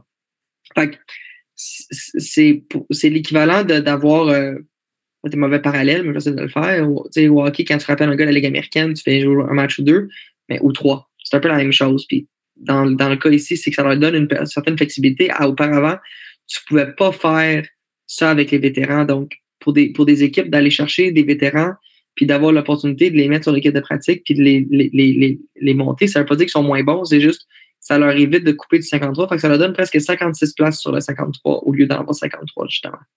OK, OK. Puis les gars, dans le fond, sont au centre d'entraînement à chaque jour comme les joueurs sur l'alignement partant. Ils font partie des meetings, pratiquent ah aussi. Ils sont sur le même terrain que, que, que, ah les gars qui font partie du 53. Là. Ils sont vraiment mêlés aux joueurs de l'équipe partante. Oui, la NFL, ça fonctionne beaucoup par liste. OK? Puis le maximum de joueurs par liste. Donc, pour maximiser ton effectif, il faut que tu t'assures que tu gères bien ton alignement puis qu'ils se retrouvent sur les bonnes listes, les gars. Fait quand tu as des quand tu es capable d'aller chercher des vétérans établis puis les mettre sur l'équipe de pratique, ce que ça te donne, c'est que ça te donne potentiellement, comme je disais, pas juste 53 joueurs potentiels à établir prochain match, ça te donne potentiellement 56. Fait que c'est pas le rôle. Tu sais, oui, il y a des. Bon, les, joueurs sur l'équipe de pratique vont peut-être parfois être plus euh, scout team, euh, imiter la défensive ou l'offensive adverse, aider dans certaines situations, mais faut pas le voir trop comme ça. faut plus le voir comme tu es mis sur cette liste-là pour des fins administratives, puis de permettre à l'équipe une certaine flexibilité de plus au niveau de leur alignement sans devoir faire des coupures nécessaires. Petite question pour toi, euh, Sacha. Là. Euh, tu dis on a choisi Tennessee parce qu'on a vu le, coaching staff, etc. C'est sûr que tu dois regarder le depth chart aussi. Euh, puis la façon dont ça joue. Puis les Titans sont réputés pour être une équipe un peu, le terme anglais, le smash mouth, où on va courir le ballon, on va vraiment là, travailler fort à ce niveau-là. Puis, tu sais, Anthony a quand même une réputation d'être un excellent bloqueur. Fait que pour vous autres, c'était dessus parce que dans le fond, c'est cette équipe-là, au niveau de son scheme offensif, ça fitait plus avec le type de joueur qu'il était. Puis en regardant le depth chart, tu dis, écoute, c'est pas juste pour le practice squad pour rentrer dans une équipe. On pense que tu as vraiment une opportunité intéressante de, t'élever puis éventuellement d'être sur l'alignement partant. Je pense que c'est un mélange de facteurs, David. Euh, l'équipe comme les Titans, c'est sûr que c'est une équipe qui valorise beaucoup les élèves rapprochés. C'est une équipe qui court beaucoup le ballon, comme tu le mentionnes. Des joueurs comme Anthony, ça court pas les rues. Puis c'est sûr que ça peut ça, ça, ça, cadre bien sur papier dans le type d'offensive qu'il roule. Donc, c'est sûr que c'est un facteur. Tu sais, une équipe qui m'appelle qui court presque jamais le ballon, mais D'ailleurs, il m'appellerait sûrement pas, parce que ça serait sûrement pas le bon fit avec Anthony, mais nonobstant ça, c'est que la capacité d'avoir quelqu'un qui, qui, comme lui qui peut amener ce rôle-là dans l'équipe, c'est ça. Puis, au final, quand tu joins une équipe en mi-saison, c'est pas facile. sais surtout une équipe qui gagne, comme Tennessee, il, gagne beaucoup de matchs, ça va bien. Euh, tu pas que tu t'attendes nécessairement à intégrer un alignement trop rapidement. Ça peut prendre du temps, mais ce qui est le fun, c'est que tu fais partie d'une organisation que, que, tu aimes bien, puis qu'au final, ça lui donne une opportunité de, de, se faire valoir, je te dirais. Puis tu parles probablement, Anthony, de façon assez régulière. Euh, comment il trouve justement cette transition-là entre euh, les Texans, puis dans le fond, son retour de blessure, puis maintenant un, nouveau, euh, un nouveau scheme offensif, une nouvelle équipe d'entraîneurs. Comme, comment il trouve ça jusqu'à maintenant, l'ambiance? Est-ce que c'est, ça lui plaît? Oui, je pense que il aime bien le coaching staff, coach l'organisation, les joueurs. Jusqu'à maintenant, plein de bons commentaires sur l'organisation, l'équipe. Puis euh, j'ai vraiment là, pas mal ce qu'il sentait quand il est allé visiter, puis tout. Juste du positif, je dirais. Dans les dernières semaines, est-ce qu'il y a songé ou même vous avez songé peut-être à réévaluer vos options, songer à la Ligue canadienne de football ou ça n'a jamais fait partie des options sur la table? Non, non, non. La Ligue canadienne de football n'a pas fait partie des, des, réflexions. Je pense que euh, pour Anthony, c'était sûr qu'après avoir plusieurs mois à l'extérieur du football, c'était de savoir qu'est-ce qu'il recherchait vraiment, puis beaucoup de réflexion. Puis je pense qu'avec la signature au, au distance, il est allé pour une visite, il a vu c'était comment. Puis le, le, football, ça peut changer vite, pour le mieux, pour le pire. Puis nous, on n'essaie pas trop de se projeter trop en avant, puis on prend ça au jour le jour. Puis l'important, c'est d'être euh, prêt à, à, tout, puis de s'amuser dans ce qu'on fait, puis d'avoir du plaisir. Puis je pense qu'Anthony, il approche de la bonne façon euh, à ce niveau-là. Écoute, je, dois maintenant aller vers Laurent. Euh, Laurent, bon, qu'on a appris aujourd'hui qui euh, a été, dans le fond, faire une pratique pour les Jets de New York pour voir, dans le fond, les options qui s'offraient à lui. écoute, quand les Jets ont annoncé que Elijah Vera Tucker, leur garde partant, était blessé, nous autres, sur notre fil de discussion, un des premiers noms qui est sorti, c'est LDT à cause de son expérience avec les Jets l'an dernier. Mais ça a quand même pris trois semaines avant qu'il fasse justement cette pratique-là. Est-ce que euh, Laurent avait déjà été approché après cette blessure-là, puis il y a eu des, discussions? Est-ce que c'était parce qu'il devait terminer sa médecine? Est-ce que, ça a juste été plus long que prévu? Euh, en fait, euh, les discussions avec les Jets ont, lieu depuis plusieurs semaines. Donc, c'est pas d'hier que ça a commencé. Même, je dirais que l'intérêt des Jets de ramener Laurent s'est manifesté au printemps dernier, donc c'est pas, pas nouveau. Là. Euh, avec la blessure à Vera Tucker, euh, je pense que les Jets avaient un intérêt d'amener de la profondeur sur la ligne offensive. Il euh, faut dire que Big joue, du bon foot. Puis l'idée, c'est pas de, de penser que Laurent il, s'est dit Ah, je vais aller sauver la situation. Je pense que Laurent, dans ses critères, dans ce qu'il recherchait avant de s'entendre avec une équipe, puisque là, juste pour préciser, il n'y a pas d'entente de fait encore. C'était juste un workout aujourd'hui. Mais dans les options qu'il considère, c'était de s'assurer qu'il allait joindre une équipe qui allait jouer du football significatif en décembre puis en janvier. Euh, puis les Jets, l'année passée, fait partie de l'équipe alors qu'il était plus en reconstruction. Euh, il a fait partie un peu d'un virage avec l'équipe où est-ce que il a vu des, des bonnes performances avec l'organisation dans, dans the stretch. Il a, il a, vu des bons matchs. Euh, il aime bien le coaching staff, le management, les joueurs, bref, beaucoup de positifs. Fait quand les Jets ont manifesté un intérêt, euh, à ce moment-là, donc, les dans la semaine, c'était pas le bon timing pour Laurent pour diverses, pour plusieurs raisons. Puis en même temps, ça a permis à. De toute façon, les Jets étaient en bail la semaine passée, donc c'était pas, c'était pas comme si la semaine passée aurait été euh, très productive. Mais là, après les deux ou trois dans la semaine, Laurent a pu, disons, avoir un meilleur timing, puis regarder ses options parce que puis il a décidé d'aller faire un workout toujours avec les Jets. On verra ce que l'avenir réserve à ce niveau-là, mais l'idée, c'était de, cibler selon les priorités de ce que Laurent vise, puis surtout pour d'ici la reste de la saison, je peux dire ça comme ça. Quand une équipe, Sacha, mettons, appelle euh, un, joueur, un de tes clients, puis mm ils veulent l'avoir sur place pour l'évaluer une journée. Qu'est-ce qui se passe réellement? Est-ce y a, une entrevue comme tu fais ta première job au Jean Coutu ou bon McDo, puis c'est un peu plus boosté, un peu plus sérieux? Ou euh, non, mais sérieusement, est-ce qu'il y a des meetings? Est-ce que tu vas sur le terrain te faire évaluer? Puis là, il y a le coach de la ligne offensive qui te regarde faire du kick slide. Puis là, il parle avec le DG après. Comment on fait réellement qu'on invite un joueur pour le tester une journée? C'est plus le deuxième exemple que tu as donné. fait que le joueur arrive, puis il y, a, y un medical, il va avoir des tests médicaux qui vont être faits pour assurer que le joueur est en santé, puis si jamais le workout va bien, puis qu'ils veulent le signer, qu'il n'y a pas de problème au niveau médical à, remarquer. Euh, mais après ça, c'est un entraînement sur le terrain devant les entraîneurs, euh, que ce soit les entraîneurs de position, les entraîneurs-chefs, euh, coordonnateurs, pardon, parfois les acteurs généraux et d'autres. Ils veulent voir l'athlète, est-ce qu'il est en forme, est-ce qu'il bouge bien, à quoi il ressemble. Il faut dire qu'avec les Jets, ils le connaissent quand même. Fait voulaient juste voir ben, depuis le janvier passé, il est encore en forme, il est encore correct? Puis c'est un peu ça le but du workout. Puis après ça, les décisions se prennent par la suite, mais euh, l'idée, c'était. Euh, c'est vraiment une façon pour les équipes de voir l'athlète dans son élément sur le terrain, est-ce qu'il peut contribuer à l'équipe. Puis Robert Sala a quand même été élogieux à l'égard de LDT. Euh, mentionné qu'il avait, été, euh, été bon pour eux l'an passé, qu'il est arrivé un bon moment en plus de ça. Il a pallié des trous. Euh, puis il mentionne également que le DG Joe Douglas, s'il pouvait avoir 53 joueurs de ligne offensive sur un line-up, il le ferait. Fait que, tu sais, on veut de la profondeur sur une O-line du côté des Jets. Puis, sachant qu'on s'était parlé au début de l'année, tu disais, ben oui, Laurent, c'est toujours dans ses plans de revenir dans la, dans la NFL, mais il faut que le fit soit bon avec une équipe où il veut aller, puis je pense que c'est un naturel, peut-être, un, retour avec les Jets, puis je ne pars pas encore au, euh, au conditionnel. Ben, c'est ça. Je pense que depuis le début, je l'ai toujours mentionné, puis Laurent l'a mentionné, puis on ne s'est pas caché. Il n'avait pas, fermé la, porte à un retour dans la NFL. Euh, par contre, le retour, il fallait qu'il soit fait selon des circonstances qui cadraient dans ce qu'il recherchait pas pour avoir l'air prétentieux quoi que ce soit. C'est pas une, pas une question financière, c'est pas une question, c'est une question purement de est-ce que le fit est bon? Puis euh, les Jets étaient une des équipes qu'on trouvait, surtout avec la saison qui avançait. C'est une équipe quand même à 6-3 que Laurent connaît bien, qui a eu du succès avec l'année passée. Donc, quand ils ont manifesté l'intérêt de, de, de, l'avoir et du moins de l'évaluer, ben, nous, c'était quelque chose qui intéressait Laurent. Puis, euh, pour avoir parlé à Laurent, très excité, fébrile l'idée de juste pouvoir mettre les crampons d'aller d'aller faire un workout. Je pense que c'était super cool. Puis on verra la suite euh, comment, ça, comment ça se déroule. Mais c'est sûr que sur papier, cette organisation-là coche beaucoup de cases, je vous dirais, par rapport à ce que euh, Laurent recherchait dans, dans, ses priorités si jamais il se joignait à un club de la NFL.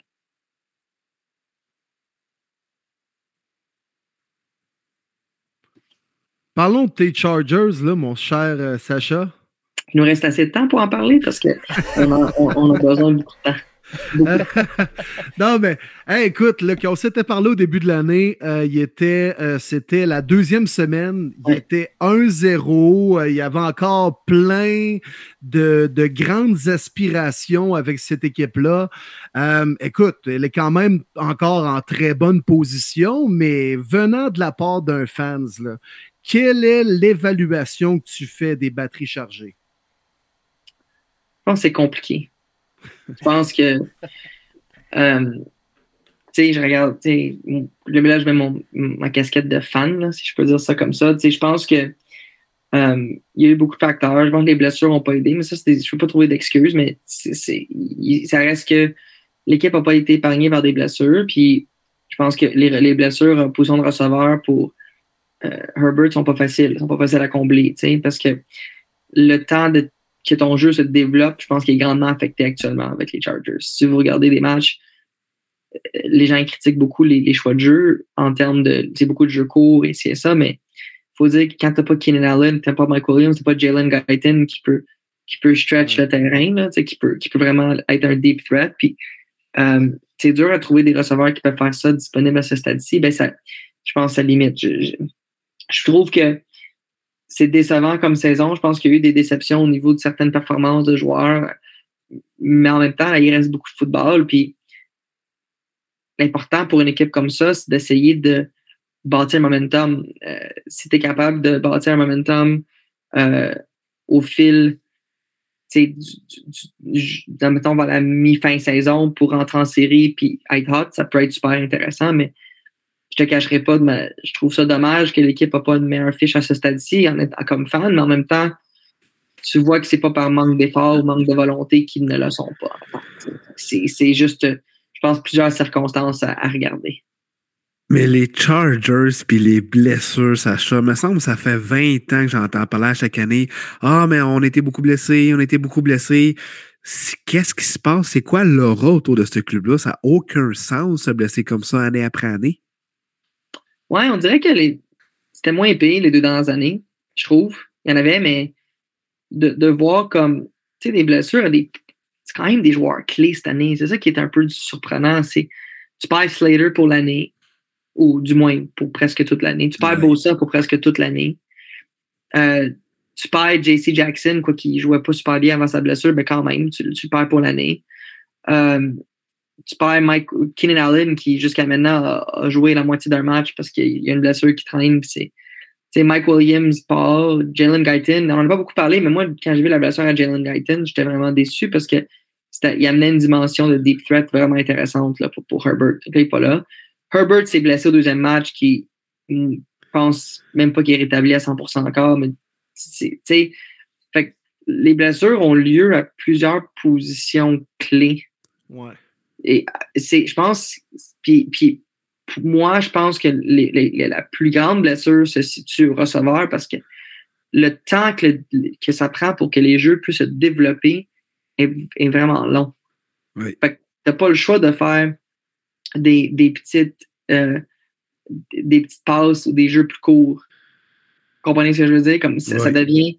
Ça Puis, regarde, je pas, suis pas coach de foot, je veux pas m'interpréter coach de foot, mais je pense qu'il y a beaucoup de ça.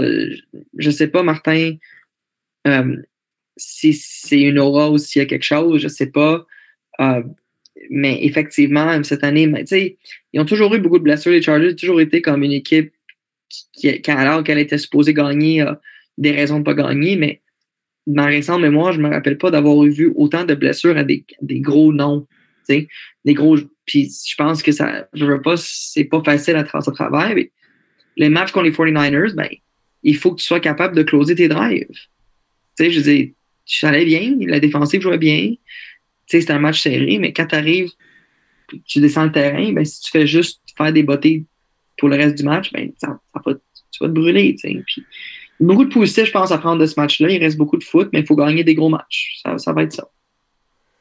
Ah, puis écoute, c'était un match qui était physique. La défensive des 49ers était violente. La vôtre ne euh, laissait pas sa place non plus. Tu sais, tu regardes ça et tu te dis, on, est même, on vient de passer la mi-saison avec toutes les blessures, puis on a des gros matchs qui s'en viennent.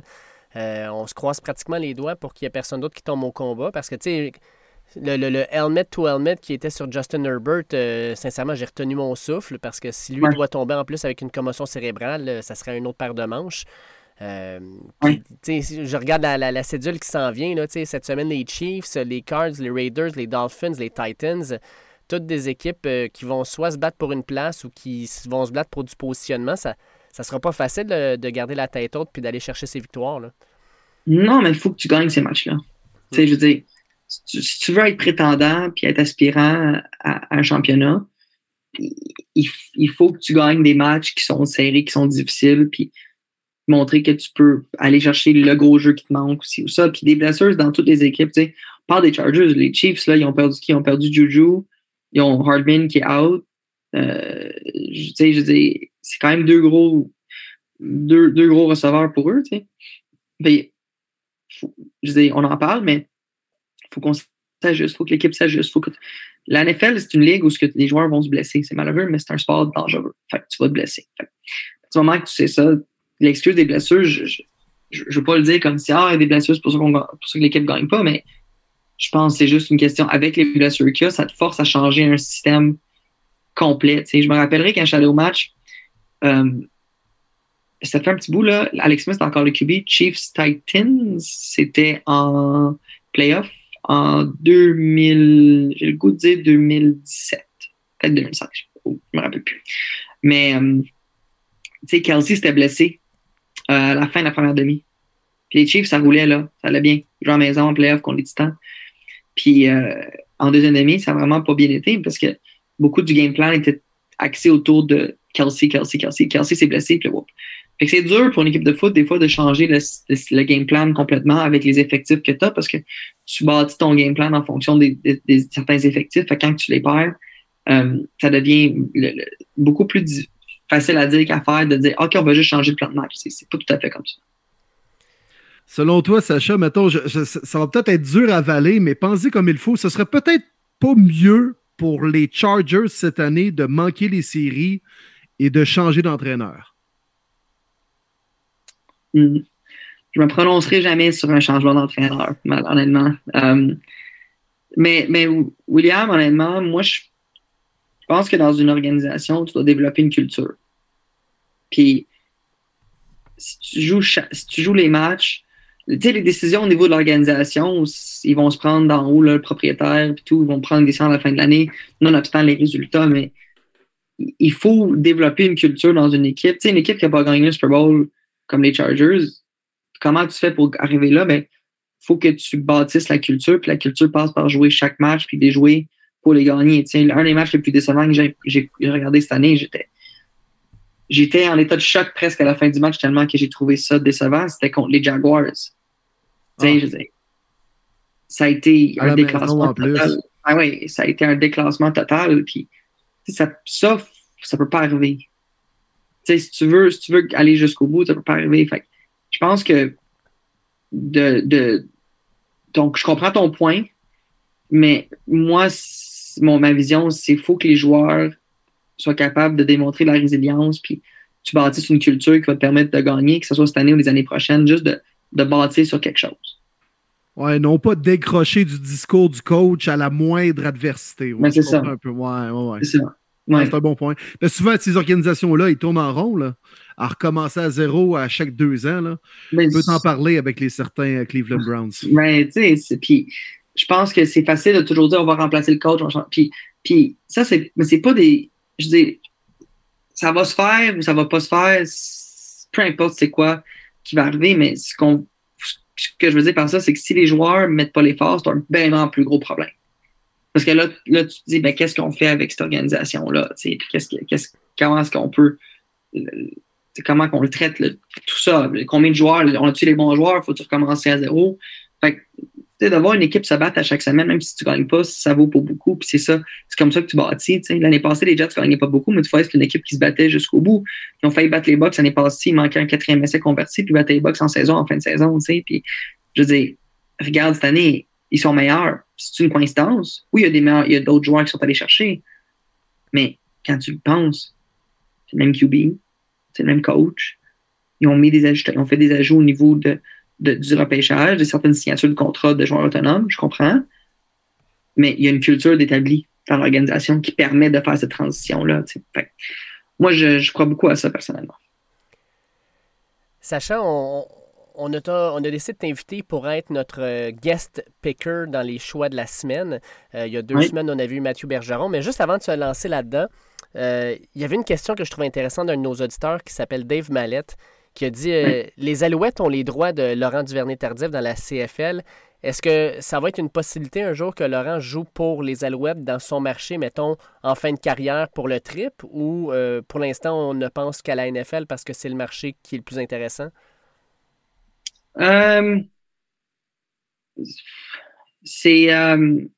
Faut pas oublier que Laurent, oui, il a, il a fait un essai dans la NFL aujourd'hui et tout, mais il avait gardé la porte ouverte quand il en a parlé en juin pour ça, dans ses plans avec sa résidence en médecine, mais le plan de résidence en médecine ne changera pas. Puis, euh, il va revenir sur la table s'il y a une saison de la NFL cette année pour lui, après, après la saison, je veux dire, s'il y en a une pour lui. Donc, pour les Alouettes, je veux dire, ils ont, fait ils ont pris cette décision-là, c'est leur choix de le prendre, mais euh, honnêtement, Laurent et moi, on n'en a même pas parlé, pour être franc avec vous. C'était pas nécessairement une, euh, une option qu'on avait discutée pour lui. Euh, je suis jamais une personne catégorique à dire jamais ou non, mais je vous dirais que c'est pas vraiment dans les plans à ce stade-ci de, de, de, regarder ça. Puis euh, c'est rien qu'on les alouettes. Je pense que Laurent est, très, était, est attaché à l'organisation et tout, mais c'est une question aussi de premièrement, on va focuser sur cette année, qu'est-ce à quoi ça ressemble, euh, s'il peut joindre l'équipe NFL ou pas selon ses termes. Et après ça, on va focuser sur après sa saison par la suite. Mais évidemment, pour cette saison, il n'y aura pas de il y aura pas de saison dans les Canadiennes, parce que la saison des Alouettes est terminée, mais euh, pour la suite des choses, on n'essaie pas trop de se projeter, pardon, mais on essaie plutôt de d'y aller au jour le jour.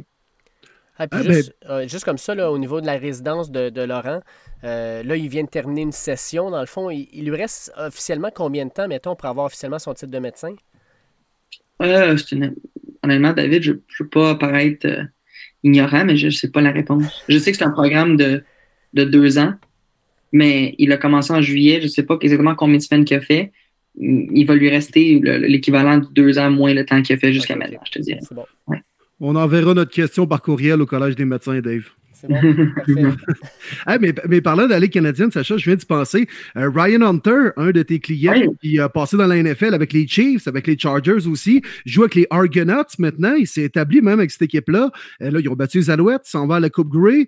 Euh, vas-tu être là, toi, en fin de semaine? Mais je m'assure que tu vas suivre ça de près si ce n'est pas le cas. Ouais, c'est cool. je ne serai pas là, malheureusement, mais je, je suis ça de près. c'est excitant pour, euh, pour Ryan, je dis, je sais, quand il était coupé des Chargers, on a eu des discussions, je dis, moi, je l'encourageais, puis il était d'accord de, regarder vers la Ligue canadienne. Puis, en plus, avec Toronto, il vient de l'Ontario, il vient de North Bay. Sa mère euh, vient de Témiscamingue, euh, Louise, donc il est franco-ontarien, Ryan. Puis, d'avoir la chance de, jouer à la maison d'une certaine façon, puis de faire partie de l'organisation, puis d'aider l'équipe en fin de saison, puis de gagner la finale de l'Est, puis d'aller à la Coupe Grey mais je pense que ça va être super excitant. Puis je, suis content pour lui. Tu sais, il veut pas, euh, si les Argos réussissent à aller gagner ce match-là, il va avoir remporté un Super Bowl et une Coupe Grey en l'espace de, deux, de, deux ans et presque un petit peu en bas de trois ans? Pas mauvais, wow, tu sais. Wow, pas wow, pas payé ça, mettre ça dans un CV, mettons. Ah, oui. Euh, j'ai des clients dans les deux équipes, donc je, ne prends pas parti, mais euh, au final, ça va être un bon match. Ça va être un bon match de foot, deux bonnes équipes qui s'affrontent, ça va être cool. Très bon, très bon, très bon. Euh, il est très euh, un bon Jack euh, Ryan. J'y avais parlé, Sacha m'a à la radio. puis il est très bon français en plus de ça. Puis il me racontait à l'époque qu'il faisait partie de l'organisation des Chiefs. C'était la première année que Mahomes était en plus de ça le, remplaçant à Alex Smith. Puis il me racontait justement que Mahomes était accro au ketchup. Là, puis là, ça avait été publicisé un petit peu. Puis il mettait ça dans ses céréales. Il mangeait des, mangeait des sandwichs au ketchup. Là, fait que non, un sympathique grand gars euh, qui mérite tout ce qui lui arrive présentement. Euh. Bien gentil. Oui, ben ça, Ryan, c'est super. Il a quand même passé quatre ans dans la NFL. Euh, c'est pas rien. Puis d'avoir l'opportunité de gagner un Super Bowl, puis de revenir jouer à la maison, puis d'avoir du plaisir dans les Canadiennes, je pense que c'est super cool. juste avant les matchs, j'ai peut-être une petite dernière question, moi, les boys. C'est temps-là, écoute, on parlait justement des Québécois dans la NFL. Mais que penses-tu de la saison, Sacha, de Benjamin Saint-Just qui est en train de s'illustrer avec les Commanders, que j'appelle amicalement les WFT? Euh, même, comment tu trouves sa saison jusqu'à présent? j'ai une autre petite question par rapport à lui. Ah, c'est super le fun. Tu sais, je veux dire, de voir un, joueur québécois performer dans la NFL, je trouve ça trippant. Il joue du gros foot. les entraîneurs lui font confiance c'est quelqu'un qui va continuer à juste progresser puis à devenir de plus en plus dominant sur un terrain. Puis pas vraiment, je suis pas surpris, tu sais, je dire, il avait montré toutes ces capacités-là au niveau universitaire, puis euh, tout ce qui s'en vient, il le mérite. C'est un gars qui travaille très fort, puis euh, comme fan de foot, comme personne du Québec qui, suit le foot, puis les joueurs québécois canadiens qui, qui vont dans la NFL, moi, je suis super enchanté de voir des gars comme lui performer, puis euh, je lui lève mon chapeau. C'est de toute beauté voir ça. C'est fou la confiance qu'il a. juste les deux dans la semaine, les boys, on l'a laissé sur une île tout seul avec Justin Jefferson, puis la semaine passée avec AJ Brown. C'était incroyable, pareil, qu'on parle des noms comme ça. Puis Benjamin, ben, il, a fait une solide job, là. Surtout contre Jefferson dans son début, là, je me souviens, avant la halftime, il a mis la main au bon moment, qui a créé un turnover pour son équipe. Pour vrai, là, à sa deuxième année, avoir autant de confiance de River Up, son équipe de coaching, c'est wow, c'est tellement beau de le voir aller. Écoute, il a provoqué deux revirements dans les deux derniers matchs, là, quasiment. Là. Mm. Oui, c'est vrai. On a échappé cette hein. semaine. Et pas contre la moitié des équipes. Là. Les Eagles qui étaient 8-0 et les Vikings qui sont 8-1 présentement. Euh, c'est super impressionnant. Super impressionnant. C'est juste de continuer sur cette lancée, mais j'ai aucun. J'ai plein de confiance puis j'ai aucun doute qu'il va réussir. Fait qu'écoute, euh, Sacha, pour mettre la table, euh, cette année, on a décidé qu'on euh, faisait, oui, des prédictions à chaque semaine, mais qu'on gardait nos résultats aussi sur papier. Donc, la semaine dernière, malheureusement, c'était une semaine difficile pour nous. moi, j'ai eu 7 bonnes prédictions sur 14 uniquement. Et pour Will et Martin, 8 sur 14, ce qui fait en sorte que jusqu'à maintenant, Martin mène 92 bonnes prédictions sur 150 suivi de Will à 89 sur 150 et je ferme la marche 88 sur 150.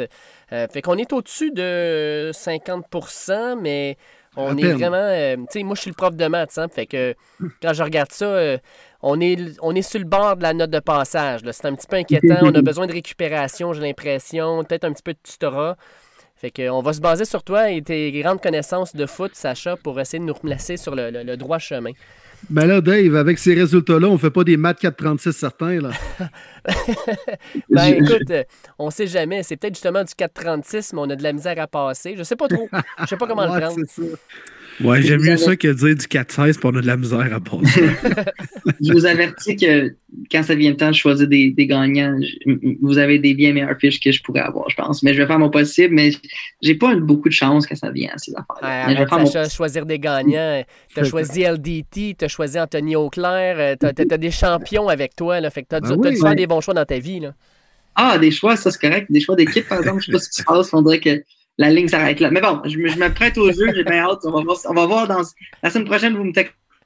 Parfait. C'est ben sûr qu'on va te donner ton score, c'est sûr. Yes, sir. savoir si, comment good. Alright. Fait qu'on commence ça avec euh, le, le, match du jeudi soir, euh, Titans contre Packers. Puis on n'était pas très excités de ce match-là il y a une semaine, mais avec la victoire des Packers contre les Cowboys, on dirait que hop là, là, ça redevient intéressant.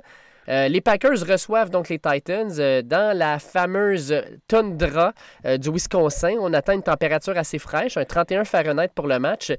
Tu vois ça comment, Sacha? Titans ou Packers? Moi, je vais aller avec les Packers. Hmm. Je, pense, c'est pas, pas un choix facile, mais les Packers, je dis, ils ont quand même été chercher la victoire la semaine passée contre Dallas. Ça va donner un momentum. Je pense qu'à la maison, de bâtir là-dessus. Ils ont besoin de bâtir sur quelque chose. Puis les, Titans ils jouent du gros foot aussi ces temps-ci. Je pense que ce sera un match. Euh, ce sera pas un match facile de part et d'autre, mais j'opterais pour l'équipe à la maison.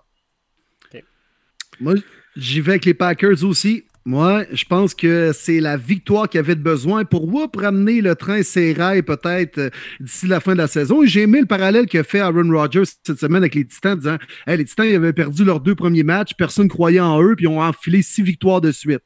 C'est peut-être la petite, euh, la petite euh, switch qu'avaient besoin les Packers. On va courir la balle. au Lambeau Field, Aaron Rodgers va en gagner une deuxième. Un jeudi soir, une semaine courte Green Bay était déjà à la maison, sont encore à la maison. Je pense qu'on va avoir un petit, euh, une petite faveur à ce côté-là. Donc, moi aussi, les boys, je vais du côté des Packers dans le froid. Je ne crois pas à Ryan Tannehill sur la route. Écoute, moi, je vais y aller euh, à, l'inverse de, vous autres parce que Derrick Henry reste Derrick Henry. On a perdu euh, Rashan Gary. la défensive des Packers n'est pas ce qu'elle était. Euh, surtout contre la course, on va devoir, dans le fond, euh, essayer de trouver une façon de, le ralentir. Puis je pense pas qu'on va être capable. Euh, puis pour ce qui est d'Aaron Rodgers, ben ça a été un bon match contre les Cowboys, mais c'est pas lui qui a lancé le ballon. Ça a surtout été beaucoup de courses. Et je pense que dans le milieu de cette ligne-là des Titans, c'est là la force de l'équipe. Fait que j'y vais avec les Titans de mon côté. On s'en va ensuite dans les matchs du dimanche à 1h. Le premier sera euh, entre les Bears de Chicago et les Falcons d'Atlanta à Atlanta. Sacha, tu vois qui qui gagne dans ce match-là? Chicago. Justin Fields. Il, prend beaucoup d'expérience, prend du galon, prend la maturité. Euh, ça devient vraiment toute une menace sur la course et même par la passe, je pense que les Bears sont sur la bonne voie. Je pense que la reconstruction va aller plus vite que les gens prévoient. Je vais avec Chicago. The Bears aussi de mon côté, Justin Fields est le meilleur coureur chez les corps arrière présentement, avant Lamar Jackson. ça paraît dans les quatre derniers matchs. Les Bears vont gagner ça. Les Falcons, pour ma part, messieurs, on ne parle que de Justin Fields. Il est incroyable. Malgré tout ça, 1-4 les Bears dans les cinq derniers matchs. On n'a pas de défensive. On a échangé nos deux meilleurs joueurs. On va perdre encore. Falcons. Justin Fields, 555 verges dans les cinq derniers matchs. Pour un carrière, c'est la plus haute totale jamais obtenue en cinq matchs. C'est complètement fou.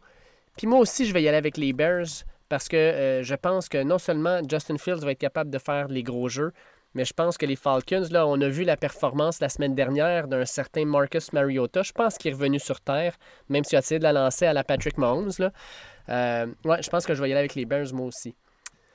Browns contre Bills. Puis Browns contre Bills, on parle pas juste du match, on parle de la météo. Certains disent qu'il pourrait tomber jusqu'à 4 pieds de neige d'ici dimanche. Est-ce qu'on va avoir un match ou est-ce que ça va être reporté? On ne le sait pas encore, mais peu importe ce qui se passe là-dedans, on y va avec qui, euh, Sacha? Bills. Je les vois pas perdre trois matchs de suite. Hmm. Plutôt aussi simple que ça. Je sais pas d'autres. J'ai de l'analyse à ajouter. Je pense que c'est le dernier match avant que Watson revienne potentiellement comme partant pour les Browns. Euh, mais je pense que, pour avoir vu les derniers matchs de Buffalo, les Buffalo l'ont échappé un peu. Euh, c'est sûr que s'il neige beaucoup, c'est pas nécessairement l'avantage de Buffalo avec le jeu de course, mais je, je, peux pas penser qu'ils vont en perdre trop de suite. Ouais, ben moi, j'aimerais ça qu'il tombe trois pieds de neige et qu'il y ait des vents de 40 000 à l'heure parce que ça va être du old school football avec la balle au sol et à ce chapitre-là, je pense que les Browns ont un petit avantage sur les Bills, même si sûrement Josh Allen va se mettre à courir le ballon lui aussi, puis là, tassez-vous de là. Euh, mais, euh, sinon, si les conditions sont juste un peu moyennes, les Browns vont se faire crisser une volée, les gars, ce sera même pas chic. Là. Les, les Bills perdront pas deux matchs de suite, ben, un troisième match de suite et un deuxième à la maison. Impossible. Ils ont détesté comment ils l'ont échappé face aux Vikings. Euh, s'il vous plaît, Dame Nature, implique-toi dans ce match-là.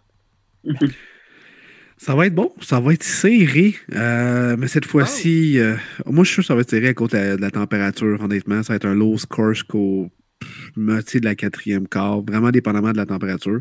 Les Browns courent bien le ballon, c'est exactement ça qu'ils veulent. Nick Chubb est en feu, il est excellent cette année. Mais moi aussi, même chose comme euh, Sacha, je peux pas voir une équipe euh, aspirante au championnat avoir trois défaites de suite, donc les Bills doivent absolument gagner ça. Je vais y aller avec la famille, je vais avec les Bills aussi. Les Bills se sont fait battre à la dernière minute dans les derniers matchs, mais contre des bonnes équipes, des bonnes offensives. les Browns, désolé, mais je viens de les voir jouer contre les Dolphins. Puis c'était pas une grosse offensive. Euh, je vais y aller avec les Bills. Euh, même principe aussi. Je pense qu'ils n'en perdront pas trois de suite. On y va ensuite avec les Eagles de Philadelphie qui vont tenter de se relever de leur première défaite de la saison. Et ils vont jouer contre Jeff Saturday et les Colts d'Indianapolis. Est-ce que Jeff Saturday va pour une deuxième victoire de suite, euh, Sacha? Euh, je pense pas. Je pense que euh, Philadelphie, euh, qui n'a pas joué son meilleur match cette semaine, va se reprendre. Euh, je pense qu'ils ont, ils ont vraiment une équipe équilibrée, autant offensivement que défensivement. Une coupe de blessures, mais j'aurais tendance à dire que Philadelphie va réussir à l'emporter en fait. Jeff Saturday, le Martin Saint-Louis des entraîneurs de la NFL, va-t-il être capable d'en coller une deuxième de suite? Ben non, ça n'arrivera pas. Les aigles vont se relever et s'envoler vers la victoire. Ouais, même chose ici. J'ai pas vraiment d'argument. Euh, Eagles doivent absolument gagner ça. Euh, la division est tight dans l'Est de la nationale. Ils le savent. Donc, un match sur la route très important. Même chose ici. Puis je pense que AJ Brown a été sous-utilisé contre, contre les Commanders. Puis je pense qu'on retourne avec un très gros match de AJ Brown pour, ce, euh, pour celui-là. Fait que je pense que les Eagles aussi vont, vont gagner ça. Match de division extrêmement intéressant. On a les Jets qui rendent visite aux Patriots en Nouvelle-Angleterre. Euh, je pense que ces deux équipes-là, euh, on n'aurait jamais pensé qu'à la semaine 11, joueraient probablement pour la deuxième place de la division. Les Jets qui mènent les Pats 6-3 alors que les Pats sont 5-4. Euh, est-ce que les Jets gagnent ça, Sacha, ou est-ce que les Pats vont aller grappiller une victoire contre les Jets, leurs fameux rivaux de toujours? Moi, je pense que les Jets vont aller la chercher juste. Puis, ils sortent du bail. Euh, c'est une, équipe qui a perdu contre les Patriots récemment. Ils savent que les matchs de division sont importants. C'était vraiment tout le monde sait que c'est important. Mais veux, veux pas, j'ai comme le, match de Zach Wilson contre les Pats, c'était moyen, mais dans les matchs qu'il a joué contre Buffalo, il était beaucoup plus prudent avec le ballon aussi. Zach Wilson peut bâtir là-dessus sans, sans être Patrick Mahomes, juste euh, être sécuritaire avec le ballon, pas faire d'échappée, pas faire d'interception, limiter les dégâts. Moi, je pense que les, les Jets ont ce qu'il faut pour aller chercher cette victoire. Hmm, c'est embêtant, ça. Euh, les Pats aussi sortent d'un bye week qui joue à Foxborough. Bill Belichick a tendance à mm, faire mal paraître ses anciens employeurs. Aller avec les Pats qui vont être 2-0 cette année contre les Jets. On ne parle pas assez de ce joueur que j'adore, qui est une des plus grosses acquisitions euh, depuis deux ans. Matt Judon, l'ailier défensif des Pats, va manger la ligne offensive des Jets. Victoire des Patriots. Moi, euh, moi, je vais me joindre à toi, Sacha. Je pense que je vais y aller avec les Jets aussi. Euh, j'aime la façon dont cette équipe-là joue. Je pense que la défensive des Jets joue du très gros football. Sauce Gartner, on en parle déjà comme la recrue défensive de l'année. Et puis, euh, du côté des Pats, ben oui, Jacoby Meyers, c'est le meilleur receveur, mais je pense qu'avec Gartner sur le dos, il n'aura pas beaucoup de réceptions. Fait qu'on va essayer de contrôler le jeu avec le jeu au sol. Puis, Quinnen Williams est extrêmement dominant aussi. Je pense que ça va être un match à très bas pointage, un match serré. Puis je vais y aller avec les Jets. Et puis euh, Robert Saleh, je pense qu'il va trouver une façon de gagner ce match-là.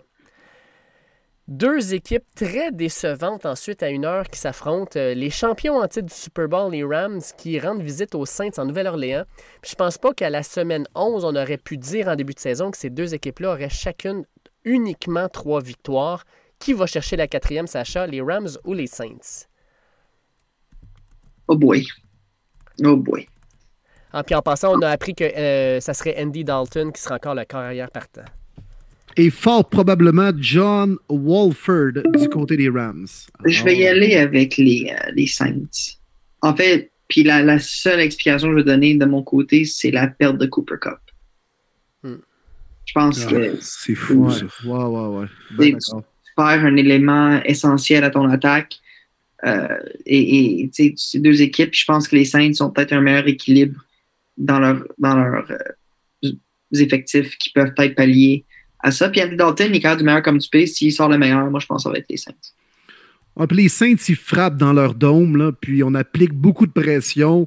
Euh, la O-line des Rams, elle est dégueulasse. Puis euh, non, les Saints aussi. Bien d'accord avec toi, Sacha. Je veux aussi que la Nouvelle-Orléans.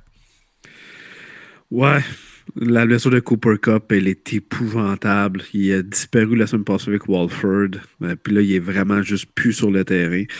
Euh, victoire des Saints. Au moins, les Rams, ben, s'ils continuent à s'écrouler, vont se bâtir un repêchage. Ah non, c'est vrai. F Picks. ben écoute, euh, je vais y aller avec la famille parce que, my God, hein, John Walford, puis en plus, sans Cooper Cup, je pense que les Saints vont avoir les meilleurs joueurs sur le terrain. Euh, je pense que ça va être le Alvin Kamara Show. Fait que je vais avec les Saints. Un match euh, entre mes Lions bleus qui vont tenter de gagner une troisième victoire. Ça n'est pas arrivé depuis les belles années de Matthew Stafford à Détroit. Mais ils ben non, ça rendu déjà à trois, Dave. Ben non, j'en ai ben, le bail. Ils s'en vont vers quatre, là. non, non, mais deux victoires de suite. OK, de suite, OK. on irait pour une troisième de suite. C'est pas arrivé souvent, ça. Dans... Depuis que je suis les Lions, là, ça fait... Écoute, je devais être aux couches la dernière fois que c'est arrivé. Euh, puis euh, ils s'en vont voir les Giants de New York. Euh, Giants qui ont, quand même sept victoires et uniquement deux défaites. Est-ce que les Giants continuent sur cette lancée-là ou est-ce que mes Lions bleus, eux, vont aller chercher une troisième victoire de suite?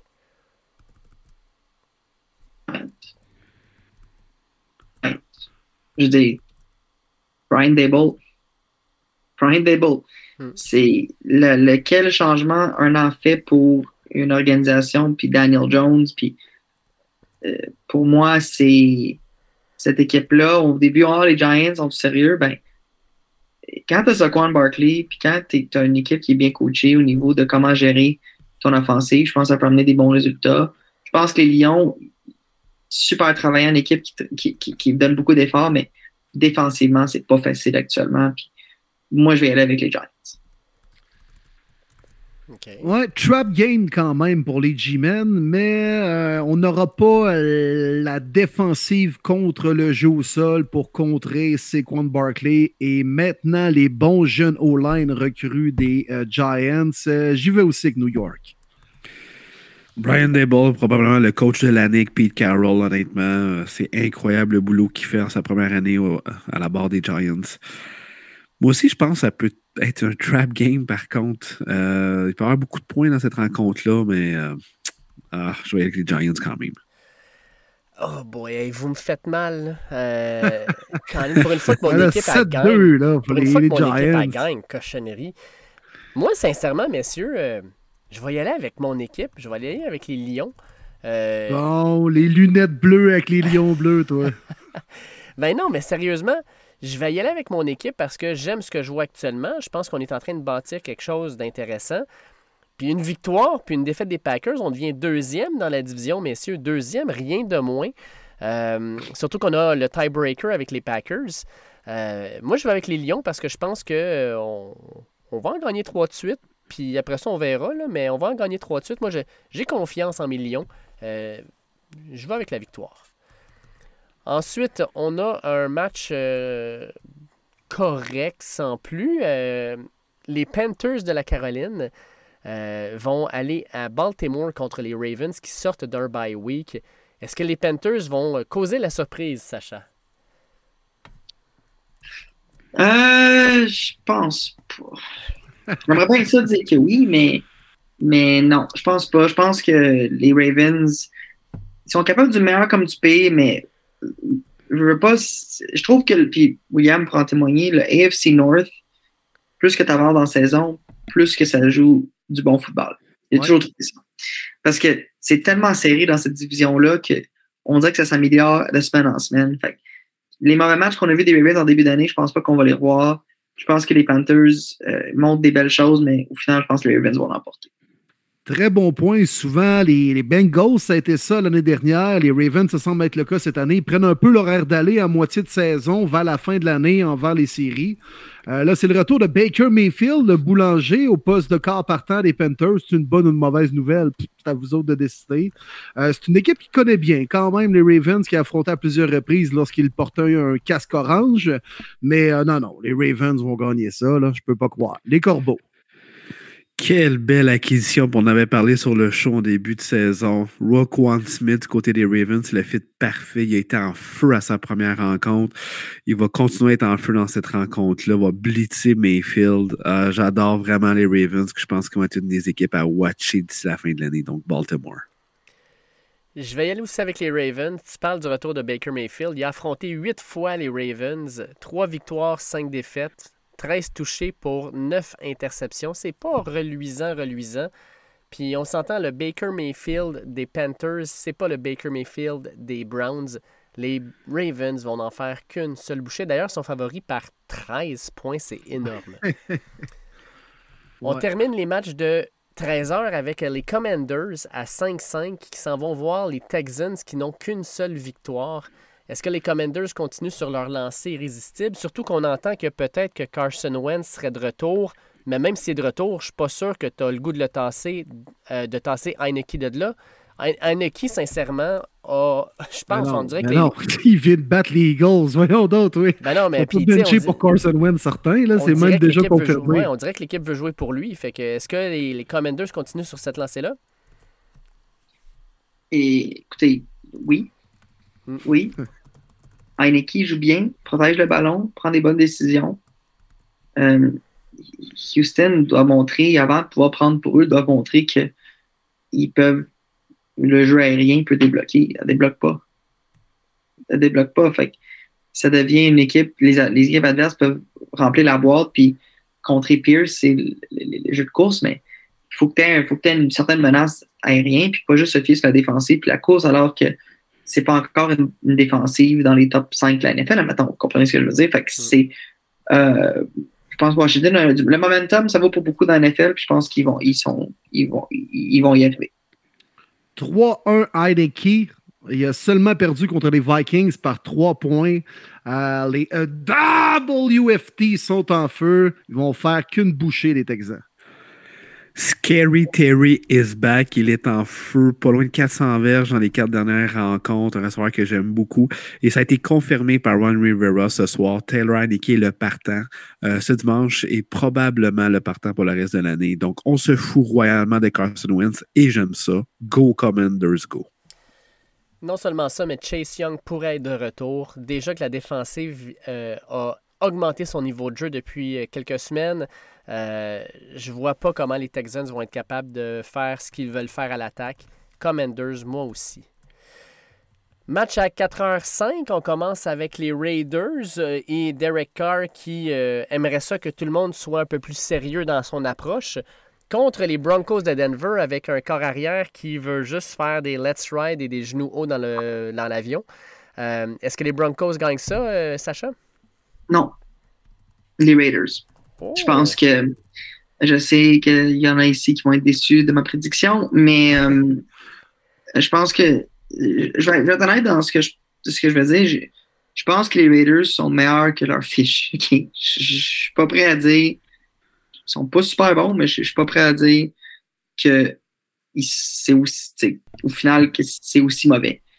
Puis les Broncos, j'ai juste aucune confiance dans leur attaque. J'en ai pas.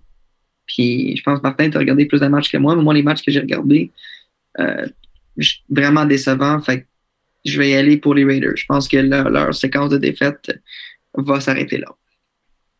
Ben, les Raiders vont en marquer au moins 20, je pense, des points. les Broncos en ont fait seulement encore 10 la semaine dernière. Euh, ça va être serré. Derek Carr qui fait Dan Campbell de lui-même en pleurant au micro, ça va motiver la troupe. Là. Ouais, les Raiders vont gagner. Je suis d'accord avec Sacha.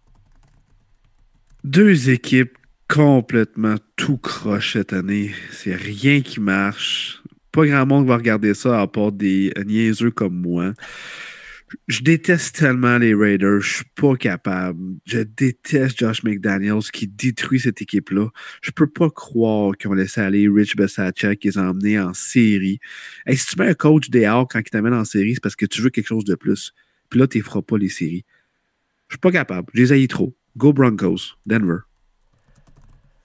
Ah, écoute, euh, Marty, je vais y aller avec toi. Je vais y aller avec toi. Euh, je pense on que ira faire des Heinies ensemble. Ben oui, on va faire des Heinies ensemble en regardant le match. Puis sincèrement, j'ai hâte de voir le duel Patrick Surtain Davante Adams. Ça va être vraiment du bonbon. Puis surtout, considérant qu'on n'aura pas euh, euh, dans le fond, l'autre partie du duo en Hunter Renfro qui sera pas là, Darren Waller sera pas là. Euh, je pense que la défensive des Broncos va être capable de ralentir les Raiders. Puis les Broncos, je pense qu'ils vont être capables de faire assez de jeu sur une défensive des Raiders que de la misère. J'y vais avec les Broncos. Fait que Sacha, on n'a plus qu'à se dire, comme Al Davis, just win, baby. Just win. Just win. Mais je vais dire comme Martin, choisir entre ces deux équipes-là, c'est, ben, moi, j'ai aucun plaisir. c'est sûr. Ils peuvent bien tous les deux perdre, puis ça ferait bien mon affaire. Fait que c'est correct. Ça finit en nul. Une nulle au pire, ouais, mettons. Une nulle. Ah, je serais... ah ouais, ils sont tellement nuls que je serais, pas... je serais vraiment pas surpris que ça finisse en nul, honnêtement. Là. Une nulle 3-3 avec euh, plein de field goals goal manqués à la fin de la game puis en prolongation. Ouais. Ah ouais. Probablement les deux équipes les plus décevantes cette année, honnêtement. Là. Ouais, je te le confirme on y va avec, euh, selon moi, le match de la semaine. Les Cowboys de Dallas, après leur défaite crève-cœur aux Packers, s'en vont au Minnesota pour affronter les Vikings qui sont 8 et 1 puis qui ont battu le monstre qui était les Bills de Buffalo à Buffalo. Est-ce que euh, les Vikings continuent à gagner? Est-ce que les Cowboys se remettent sur pied? Vikings. Um, je, je, je trouve que Dallas, ils ont une super bonne équipe. Je pense qu'ils, sur papier, encore une fois, euh, une équipe qui peut vraiment aspirer à beaucoup de belles choses. Euh, je suis pas le plus grand fan de Kirk Cousins, mais il faut dire qu'ils ont monté une offensive et une équipe qui sont, qui, sont là, puis il fait la job. Puis la, semaine passée contre les Bills, ils, ils, ont fait le travail. Justin Jefferson est extraordinaire, vraiment extraordinaire. Puis je vois pas comment les Cowboys vont, être capables de l'arrêter. Puis s'ils se focus trop sur le jeu de passe, ben le duo de Cook puis le reste des, des, euh, porteurs de ballon, je pense qu'ils peuvent euh, faire des dommages. Fait moi, je pense à les Vikings. Voulez-vous bien me dire pourquoi les Cowboys sont favoris? Hmm. Je comprends pas les actuaires de Vegas. Sérieusement, par un, là, mais c'est au Minnesota. Les Vikings sont 8-1. Ils viennent de battre les Bills. Je comprends rien mais les Vikings vont gagner pour toutes les raisons que Sacha a énumérées. Puis ça va être dans les dents des actuaires euh, parieurs de Vegas. Je vais avec les Cowboys, moi, les boys. Mais quand Parsons, la ligne défensive, ah, j'aime beaucoup, beaucoup cette défensive-là. Je m'attendais vraiment pas à ce qu'ils perdent à Green Bay quand ils menaient 28-14. Pas chic, là. Je vais me faire lancer des tomates, mais moi, les Vikings habitent un, j'ai encore bien de la misère. Jefferson, c'est un dieu, il est incroyable. Il y a des éléments incroyables, mais je m'excuse l'expression, là, mais ils ont la marde au cul dans bien des games. Puis moi, le toucher qu'ils ont eu au lieu du safety, là, ça aussi, ça fait partie de la chance. Puis c'est correct parce que ça en prend de la chance aussi pour avoir du succès dans la NFL, mais je trouve qu'ils en ont pas mal. Là, j'ai goûté avec les Cowboys. Moi, je vais, je y aller avec les Vikings. Euh, j'aime beaucoup ce que je vois de cette équipe-là. Euh, puis, tu sais, notre chum, euh, notre chum Matt Labbé, qui était d'ailleurs à Buffalo, qui a vu ce match-là contre les Bills, doit triper en même temps, mais les Vikings trouvent juste des moyens de gagner. Puis c'est une équipe qui, par le passé, avait de la misère dans cette partie-là. Là, c'est un match à 4h05. Euh, je pense que les Vikings ont tout fait pour ne pas être flexés à 8h20. Euh, parce que prime time Kirk Cousins, c'est une défaite assurée. Fait qu'à 4h05, je pense qu'ils sont très heureux de se retrouver là. Puis, euh, ben, je pense qu'ils vont gagner ce match-là. Puis après ça, ben, ils vont probablement avoir des pourparlers avec la NFL pour garder les slots de 4h05 ou de 1h et non pas des prime time. On a ensuite euh, rivaux de division. Les, euh, un c'est les Bengals qui s'en vont visiter les Steelers. Steelers qui ont retrouvé TJ Watt, qui vont fort probablement retrouver Mika Fitzpatrick. Euh, est-ce que les Steelers vont être capables d'en gagner une deuxième de suite? Est-ce que les Bengals vont se remettre sur pied? Moi, dans ce match-là, je prends les Steelers à la maison. Euh, je pense pas qu'ils sont favoris, mais moi, je pense que Pittsburgh à la maison, c'est toujours un, match difficile. Faut pas euh, penser que c'est fait d'avance que les Bengals vont gagner, malgré que peut-être sur papier sont meilleurs. Je trouve que jouer à Pittsburgh à ce temps-ci de l'année est toujours difficile, surtout pour un match de division. Euh, j'aurais tendance à y aller pour les Steelers. Intéressant. Moi, c'est de ce côté-là que je m'en allais aussi. Euh, sans Jamar Chase à Pittsburgh, ça frappe. Burrow va se faire rejoindre, va se faire frapper par Ice Smith, par Watt. Il n'aimera pas ça. Euh, il avait connu une game tough à Cleveland quand Miles Garrett était en face. Ouais, moi aussi, je vais avec le upset pour les Steelers. Low score, gros match de la division nord de la FC, comme tu connais bien, mon cher Will. Ça va être bon, ça va vraiment être bon. Mais je vais avec les Bengals et c'est grâce à Joe, à Joe, pas Joe Burrow, Joe Mixon. Hmm. Moi, de mon côté, j'y vais avec les Steelers aussi.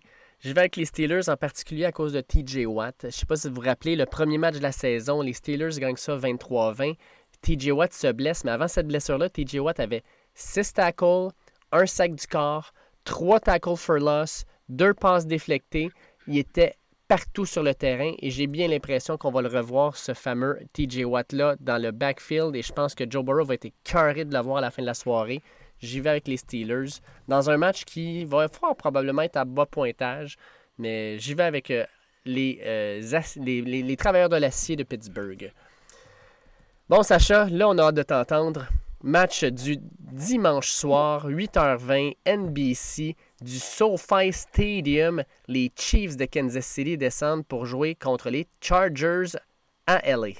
Hey, deuxième Sunday Night Football de suite pour les Chargers, pareil. Mm-hmm.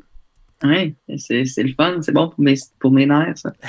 euh, T'es de sommeil tranquille, là. Au, moins, quand, quand, je quand je vois que ça va mal, je me dis qu'il n'y a pas autant de monde qui regarde le match que moi, fait que c'est pas si pire, mais quand c'est prime time, je me dis, mon Dieu, pauvres gens, ils vont le regarder. Euh, mais non, blague à part, là, vous allez me dire, t'es es partisan, t'as tes lunettes.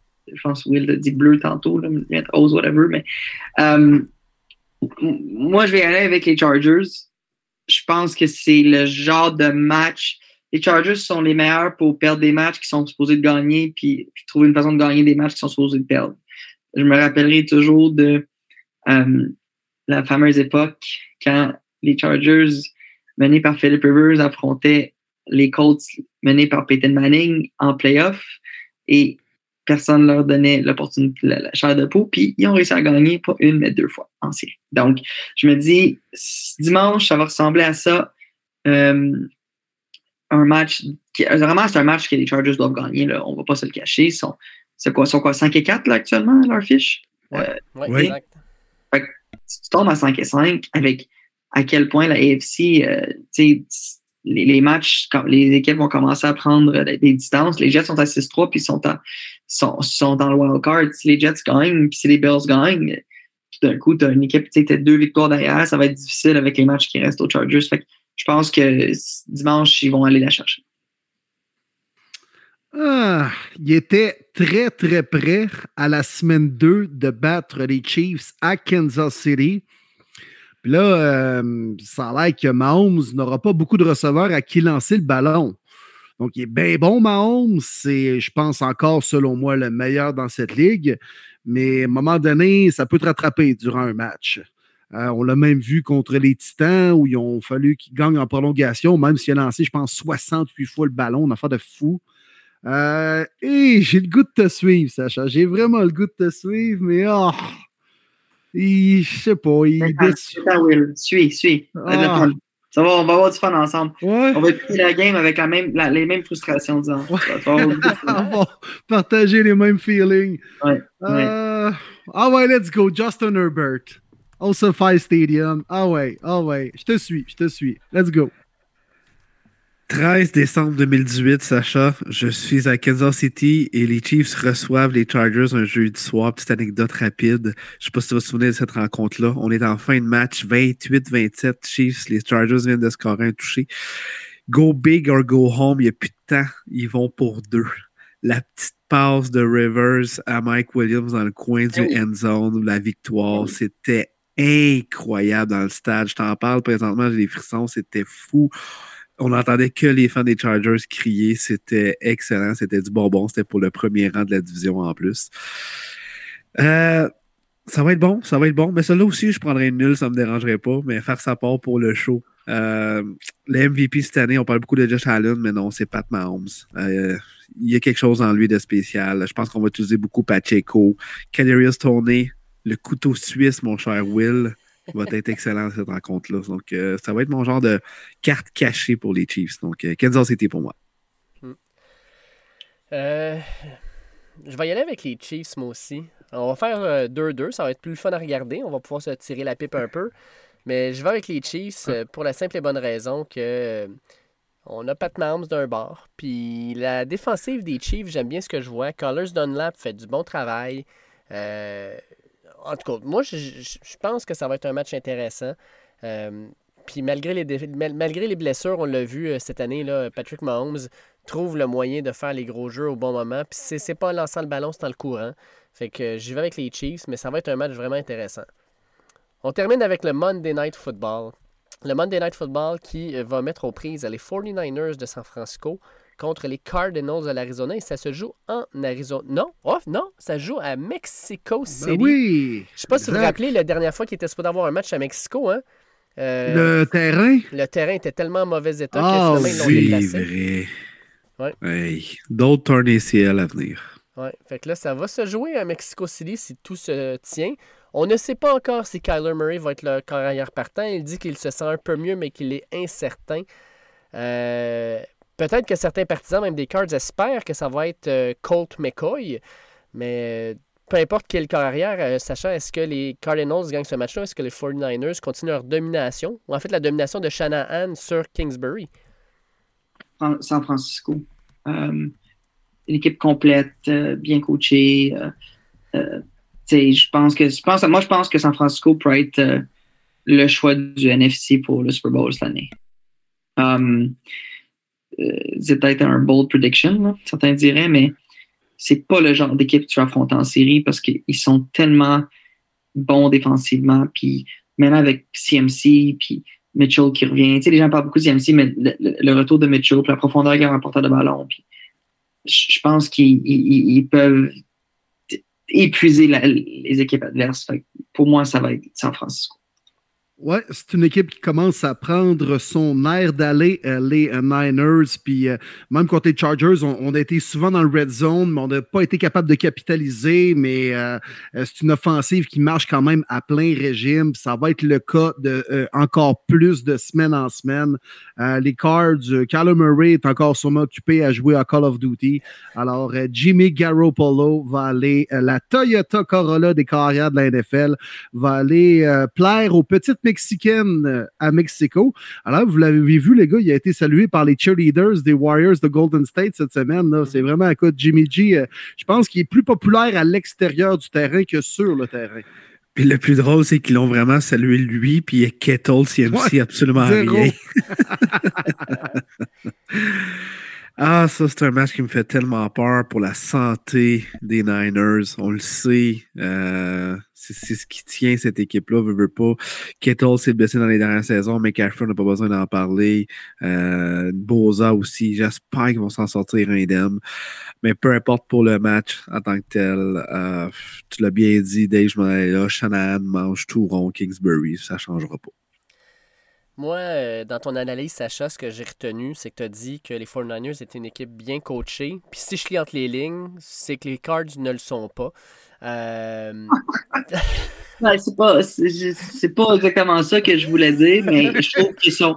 Mais, je trouve qu'il y a plus de stabilité au niveau de la direction dans laquelle l'équipe va avec San Francisco qu'avec Arizona. je je suis pas. Quand t'es pas dans le vestiaire, c'est difficile de commenter s'il est bien coaché ou moins bien coaché, mais faut dire que les 49ers, malgré les, les blessures à carrière, puis Jimmy G qui pensait qu'elle allait été changée et tout, mais il trouve quand même des façons d'être là puis d'être des prétendants. C'est vraiment impressionnant, je trouve. Écoute, mais je t'entends bien, Sacha, les cartes sont pas bien coachées. Fait que. Il conclut bien de la façon qu'il veut. fait que, mais, mais, moi, je suis pas un grand fan de Cliff Kingsbury. Euh, je pense que ceux qui écoutent le podcast de façon régulière sont au courant. Euh, je pense que, euh, on l'a vu d'ailleurs la semaine dernière, on dirait que les Cards répondaient mieux sans Kyler Murray. Puis Kyler Murray puis Cliff Kingsbury, on l'a vu dans les dernières semaines, les prises de bec sur les lignes de côté. Il y a quelque chose qui se passe pas entre ces deux gars-là. non, moi, les 49ers, je suis 100% d'accord. je suis 100% derrière eux. J'ai vu la façon dont ils ont été physiques avec les Chargers. Je pense qu'ils seront encore plus physiques avec les Cards. Puis, euh, je sais pas, j'ai l'impression que les, les Cards ne seront pas capables de, de matcher cette intensité-là que les 49ers ont présentement. Fait que les 49ers vont gagner ce match-là, puis je pense que ça sera même pas serré. Euh, puis ça va être, euh, je pense, un match aussi qui va être déterminant pour la carrière de Cliff Kingsbury. Je pense que si la défaite est assez cuisante, peut-être que son siège va passer de chaud à brûlant, euh, puis éventuellement bientôt à éjectable. Fait que non, j'y vais avec les 49ers. On a fait le tour de tous les matchs, Sacha. J'ai bien hâte de voir ce que ça va donner. Hein. Ça va être intéressant. Go Chargers! oui, c'est ça qu'on doit retenir à chaque fois que je viens sur l'émission. C'est, c'est, pas compliqué. William a tout compris. voilà la, la, la, la leçon. Ah, là, je suis le plus grand fan des batteries chargées en fin de semaine, mon cher Sacha. Là, ça, c'est clair. On, va, on va leur mettre d'un dents. C'est un tag team championship. C'est, parfait, ça. Sacha, écoute, quand, quand on s'est croisés au match euh, du euh, CF Montréal, je me rappelle du commentaire quand j'ai parlé des batteries chargées parce que Laurent était là. Puis Laurent, il dit Voyons, batteries chargées, c'est des batteries au plomb. Euh, moi, ça, ça m'est resté dans la tête, ça. Hein. Là, là, tu vas pas commencer à, à répandre des rumeurs. Il a jamais dit ça. On va nier. On va nier. Il va falloir qu'il vienne sur le podcast pour s'expliquer, hein? c'est important. Je, vais, ouais, c'est ça. Je vais, je vais nier tout ce qu'il ce vient de dire. J'ai pas eu connaissance de. Moi, je pense que c'est des fausses rumeurs qui essaient Faut dire que un... Laurent a été longtemps un chief, il y avait une rivalité, tu sais. Fait que je le comprends de, de peut-être euh, toujours garder ça dans, dans de sa tête. Mais là, c'est-tu le match à Montréal où il a massacré la cloche, Laurent, ça? ouais, j'ai pas remarqué. Y avait-tu une cloche? J'ai pas remarqué. Je sais pas. C'est pas lui comme il était invité pour faire la cloche, puis il allait de tout bord, de tout côté, mettons. Là. Ben, je pense que la cloche, euh, la, cloche, elle a, eu une, un bon petit tour de pied, je pense, cette, soirée-là. Elle est encore traitée, elle a eu un traumatisme, je pense. Oui, je pense que oui. Mais c'était le fun, ce match-là. On est bien du fun. Oui, exact. Je peux te le dire, c'était pas mal mieux que le match de la semaine suivante quand ils se sont fait battre. L'ambiance était moins festive. C'est dommage. Mais bravo, l'équipe a bien été. On va espérer qu'ils continuent se la lancer l'année prochaine. Hey, puis Sacha, est-ce que tu suis un peu le soccer? La Coupe du Monde commence dimanche? Je suis un énorme fan de soccer. Pour toi, qui gagne? Oh mon Dieu. Euh... Canada? Hmm. Ce serait trop beau. Honnêtement, je pense que la France a eu des blessures, mais j'aurais tendance. Moi, je pense que, écoute, l'Angleterre, là. Ouais. Hmm. Ouf. Avec Harry Kane. Ben, ils ont, te- ils ont tellement de bons joueurs. Puis, je trouve que leur coach, il est solide aussi. Je, je sais pas. Je pense que c'est ils sont pas loin. Puis, je me dis, ils devraient être capables d'aller d'aller jusqu'au bout. C'est pas la même Angleterre qu'on voyait dans les années début 2000 ou autre. Que, style le jeu un peu endormant. C'était- Je trouve que c'est un. C'est c'est le moment, là. C'est le moment. Canada a-t-il des chances de sortir de son groupe? Oui. Je pense. tu sais, on parle de Any Given Sunday au foot, mais à la Coupe du Monde, là, tout peut arriver, tu sais, puis jouer défensif, puis aller jouer pour la nulle. Si tu vas chercher une, une- une nulle contre des gros, une grosse équipe, puis tu vas, tu sais, si tu réussis à battre, euh, c'est le Maroc hein, dans le groupe du Canada, je Ouais. crois, de mémoire. Mhm. Ouais, bats le Maroc, Maroc, Croatie, Belgique. Ouais, tu sais, que si tu bats le Maroc, mettons, le Maroc va être, sera pas facile, là, mais si tu réussis à battre le Maroc, puis tu réussis à aller soutirer euh, peut-être une nulle, une victoire ou une victoire, une défaite, peu importe, tu sais, comme être capable d'aller chercher quelque chose, ben, tu sais jamais. Moi, je, Alfonso Davies, Jonathan David, Jonathan David, pardon, c'est, c'est des excellents joueurs. On les prend pour acquis un peu, mais sur la scène internationale, ils sont dans les meilleurs au monde actuellement. Fait on n'a pas, on n'a pas à se plaindre. Let's go, let's go, la fleur de lys. Écoute, euh, Sacha, un énorme merci. C'est toujours un plaisir de te recevoir. Écoute, euh, la prochaine fois qu'on va se parler, tu auras peut-être euh, d'autres grosses nouvelles à nous parler. Puis moi, j'aimerais bien te recevoir, euh, je sais pas moi, peut-être un 4 ou 5 janvier à la veille d'un match contre les Broncos de Denver, dernier match de la saison régulière qui va peut-être être déterminant pour une place en série. Sais, question de se tirer le, bec un peu avec euh, Martin, avec les, avec les Russell Wilson, tout ça. Euh, sans dire que c'est une date, euh, j'aimerais quand même peut-être mettre ça déjà à l'agenda. Ben, moi, je vais vous dire que si les Chargers ont une opportunité de jouer un match, puis que ce match-là en fin de saison soit déterminant pour leur place en série, je vais être très heureux. À ce stade de l'année, ça veut dire que ça, quand même, ils ont quand même réussi à s'en sortir pas si pire. Ça va me faire plaisir de me joindre à vous pour en discuter à l'aube du match. Ça va me faire plaisir de vous battre et que vous manquez les séries aussi, mon cher. Ben, Non, Écoutez, non. J'ai vécu le- la noirceur l'année passée avec la défaite contre les Raiders. Donc, euh, je suis plus prêt mentalement à vivre une autre noirceur si jamais ça arrive. Donc, ça va moins m'affecter. ça. Ça, c'était, ça n'a pas de sens comment ça a fini ce game-là. Ça n'a Ouais. juste pas de sens. On, en- on, va laisser, on va quitter le podcast. Mais là, ça commence ce week-end avec une victoire contre les Chiefs, mon cher Sacha. Let's go, let's go. Oui. Hey, merci, Sacha, d'a- d'avoir été euh, merci. venu cette semaine. Toujours Ben, merci à le vous de. Pareillement. Je vous souhaite une belle soirée, les gars. Merci. Merci. Thank you à toi aussi. Merci. Salut. Bon, bye bye. Un énorme merci à Sacha Gavami euh, pour euh, son temps, pour ses prédictions. Euh, ça va être le fun de voir la semaine prochaine s'il aura eu une bonne semaine ou non. Comme d'habitude, les boys, un énorme merci. Comme d'habitude, ça a été un grand, grand plaisir de faire le podcast Yes. avec vous autres. Grosse, grosse semaine encore de foot. Puis c'est la dernière semaine avant le Thanksgiving américain, qui est aussi une célébration du football. Euh, Non, non, de- non. Tu dis juste ça parce que les Lions Bleus jouent la maudite game Ah, le jeudi ouais, midi. Là. monsieur. Ça- écoute, ça, ça pour moi, c'est c'est comme du bonheur parce que mes Lions sont jamais en prime time. Fait que de pouvoir les voir en prime time, se faire donner une rince par n'importe quelle équipe qui les affronte, puis de parier contre eux parce que c'est jamais, c'est jamais gagnant, un lion bleu ou à- au Thanksgiving américain. C'est rare qu'on mange de la toca puis de la dinde avec euh, une petite célébration à côté. là. Euh, mais non, j'ai j'ai hâte d'en parler. Puis euh, je voulais juste aussi indiquer à nos auditeurs que c'est un privilège de pouvoir euh, être dans vos oreilles, que ce soit pendant que vous fassiez du ménage, de, l'exercice, que vous soyez dans le trafic, que vous décidiez simplement de vous divertir en nous écoutant. Un grand, grand plaisir de savoir ça. Puis d'échanger avec vous sur les différents médias sociaux. Euh, un énorme plaisir, un énorme privilège. Puis soyez un ami, partagez à vos amis, euh, partagez no- no- notre podcast.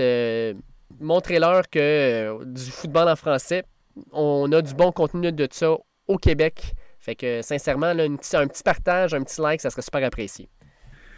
Yes, merci les gars. Encore une fois, gros show, gros podcast. Merci aussi à NFL Fans du Québec d'être derrière nous, d'être dans ce projet-là. C'est vraiment cool. Une très, très belle page. La plus belle communauté qu'on peut retrouver sur Facebook. Euh, au-dessus de 5000 personnes. Vraiment nice. On échange sur toutes euh, les équipes. les boys, on va souhaiter un, autre gros week-end de football. Yes. Les playoffs fantasy s'en viennent aussi. Hein. Je ne sais pas pour vous, mais moi, dans mes ligues, euh, il se passe bien de l'action. Beaucoup d'échanges, des gros noms qui ont bougé cette semaine.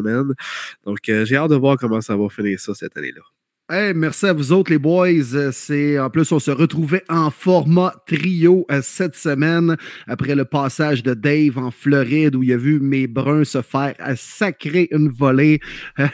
non, mais toujours un plaisir, les boys. Un gros show cette semaine.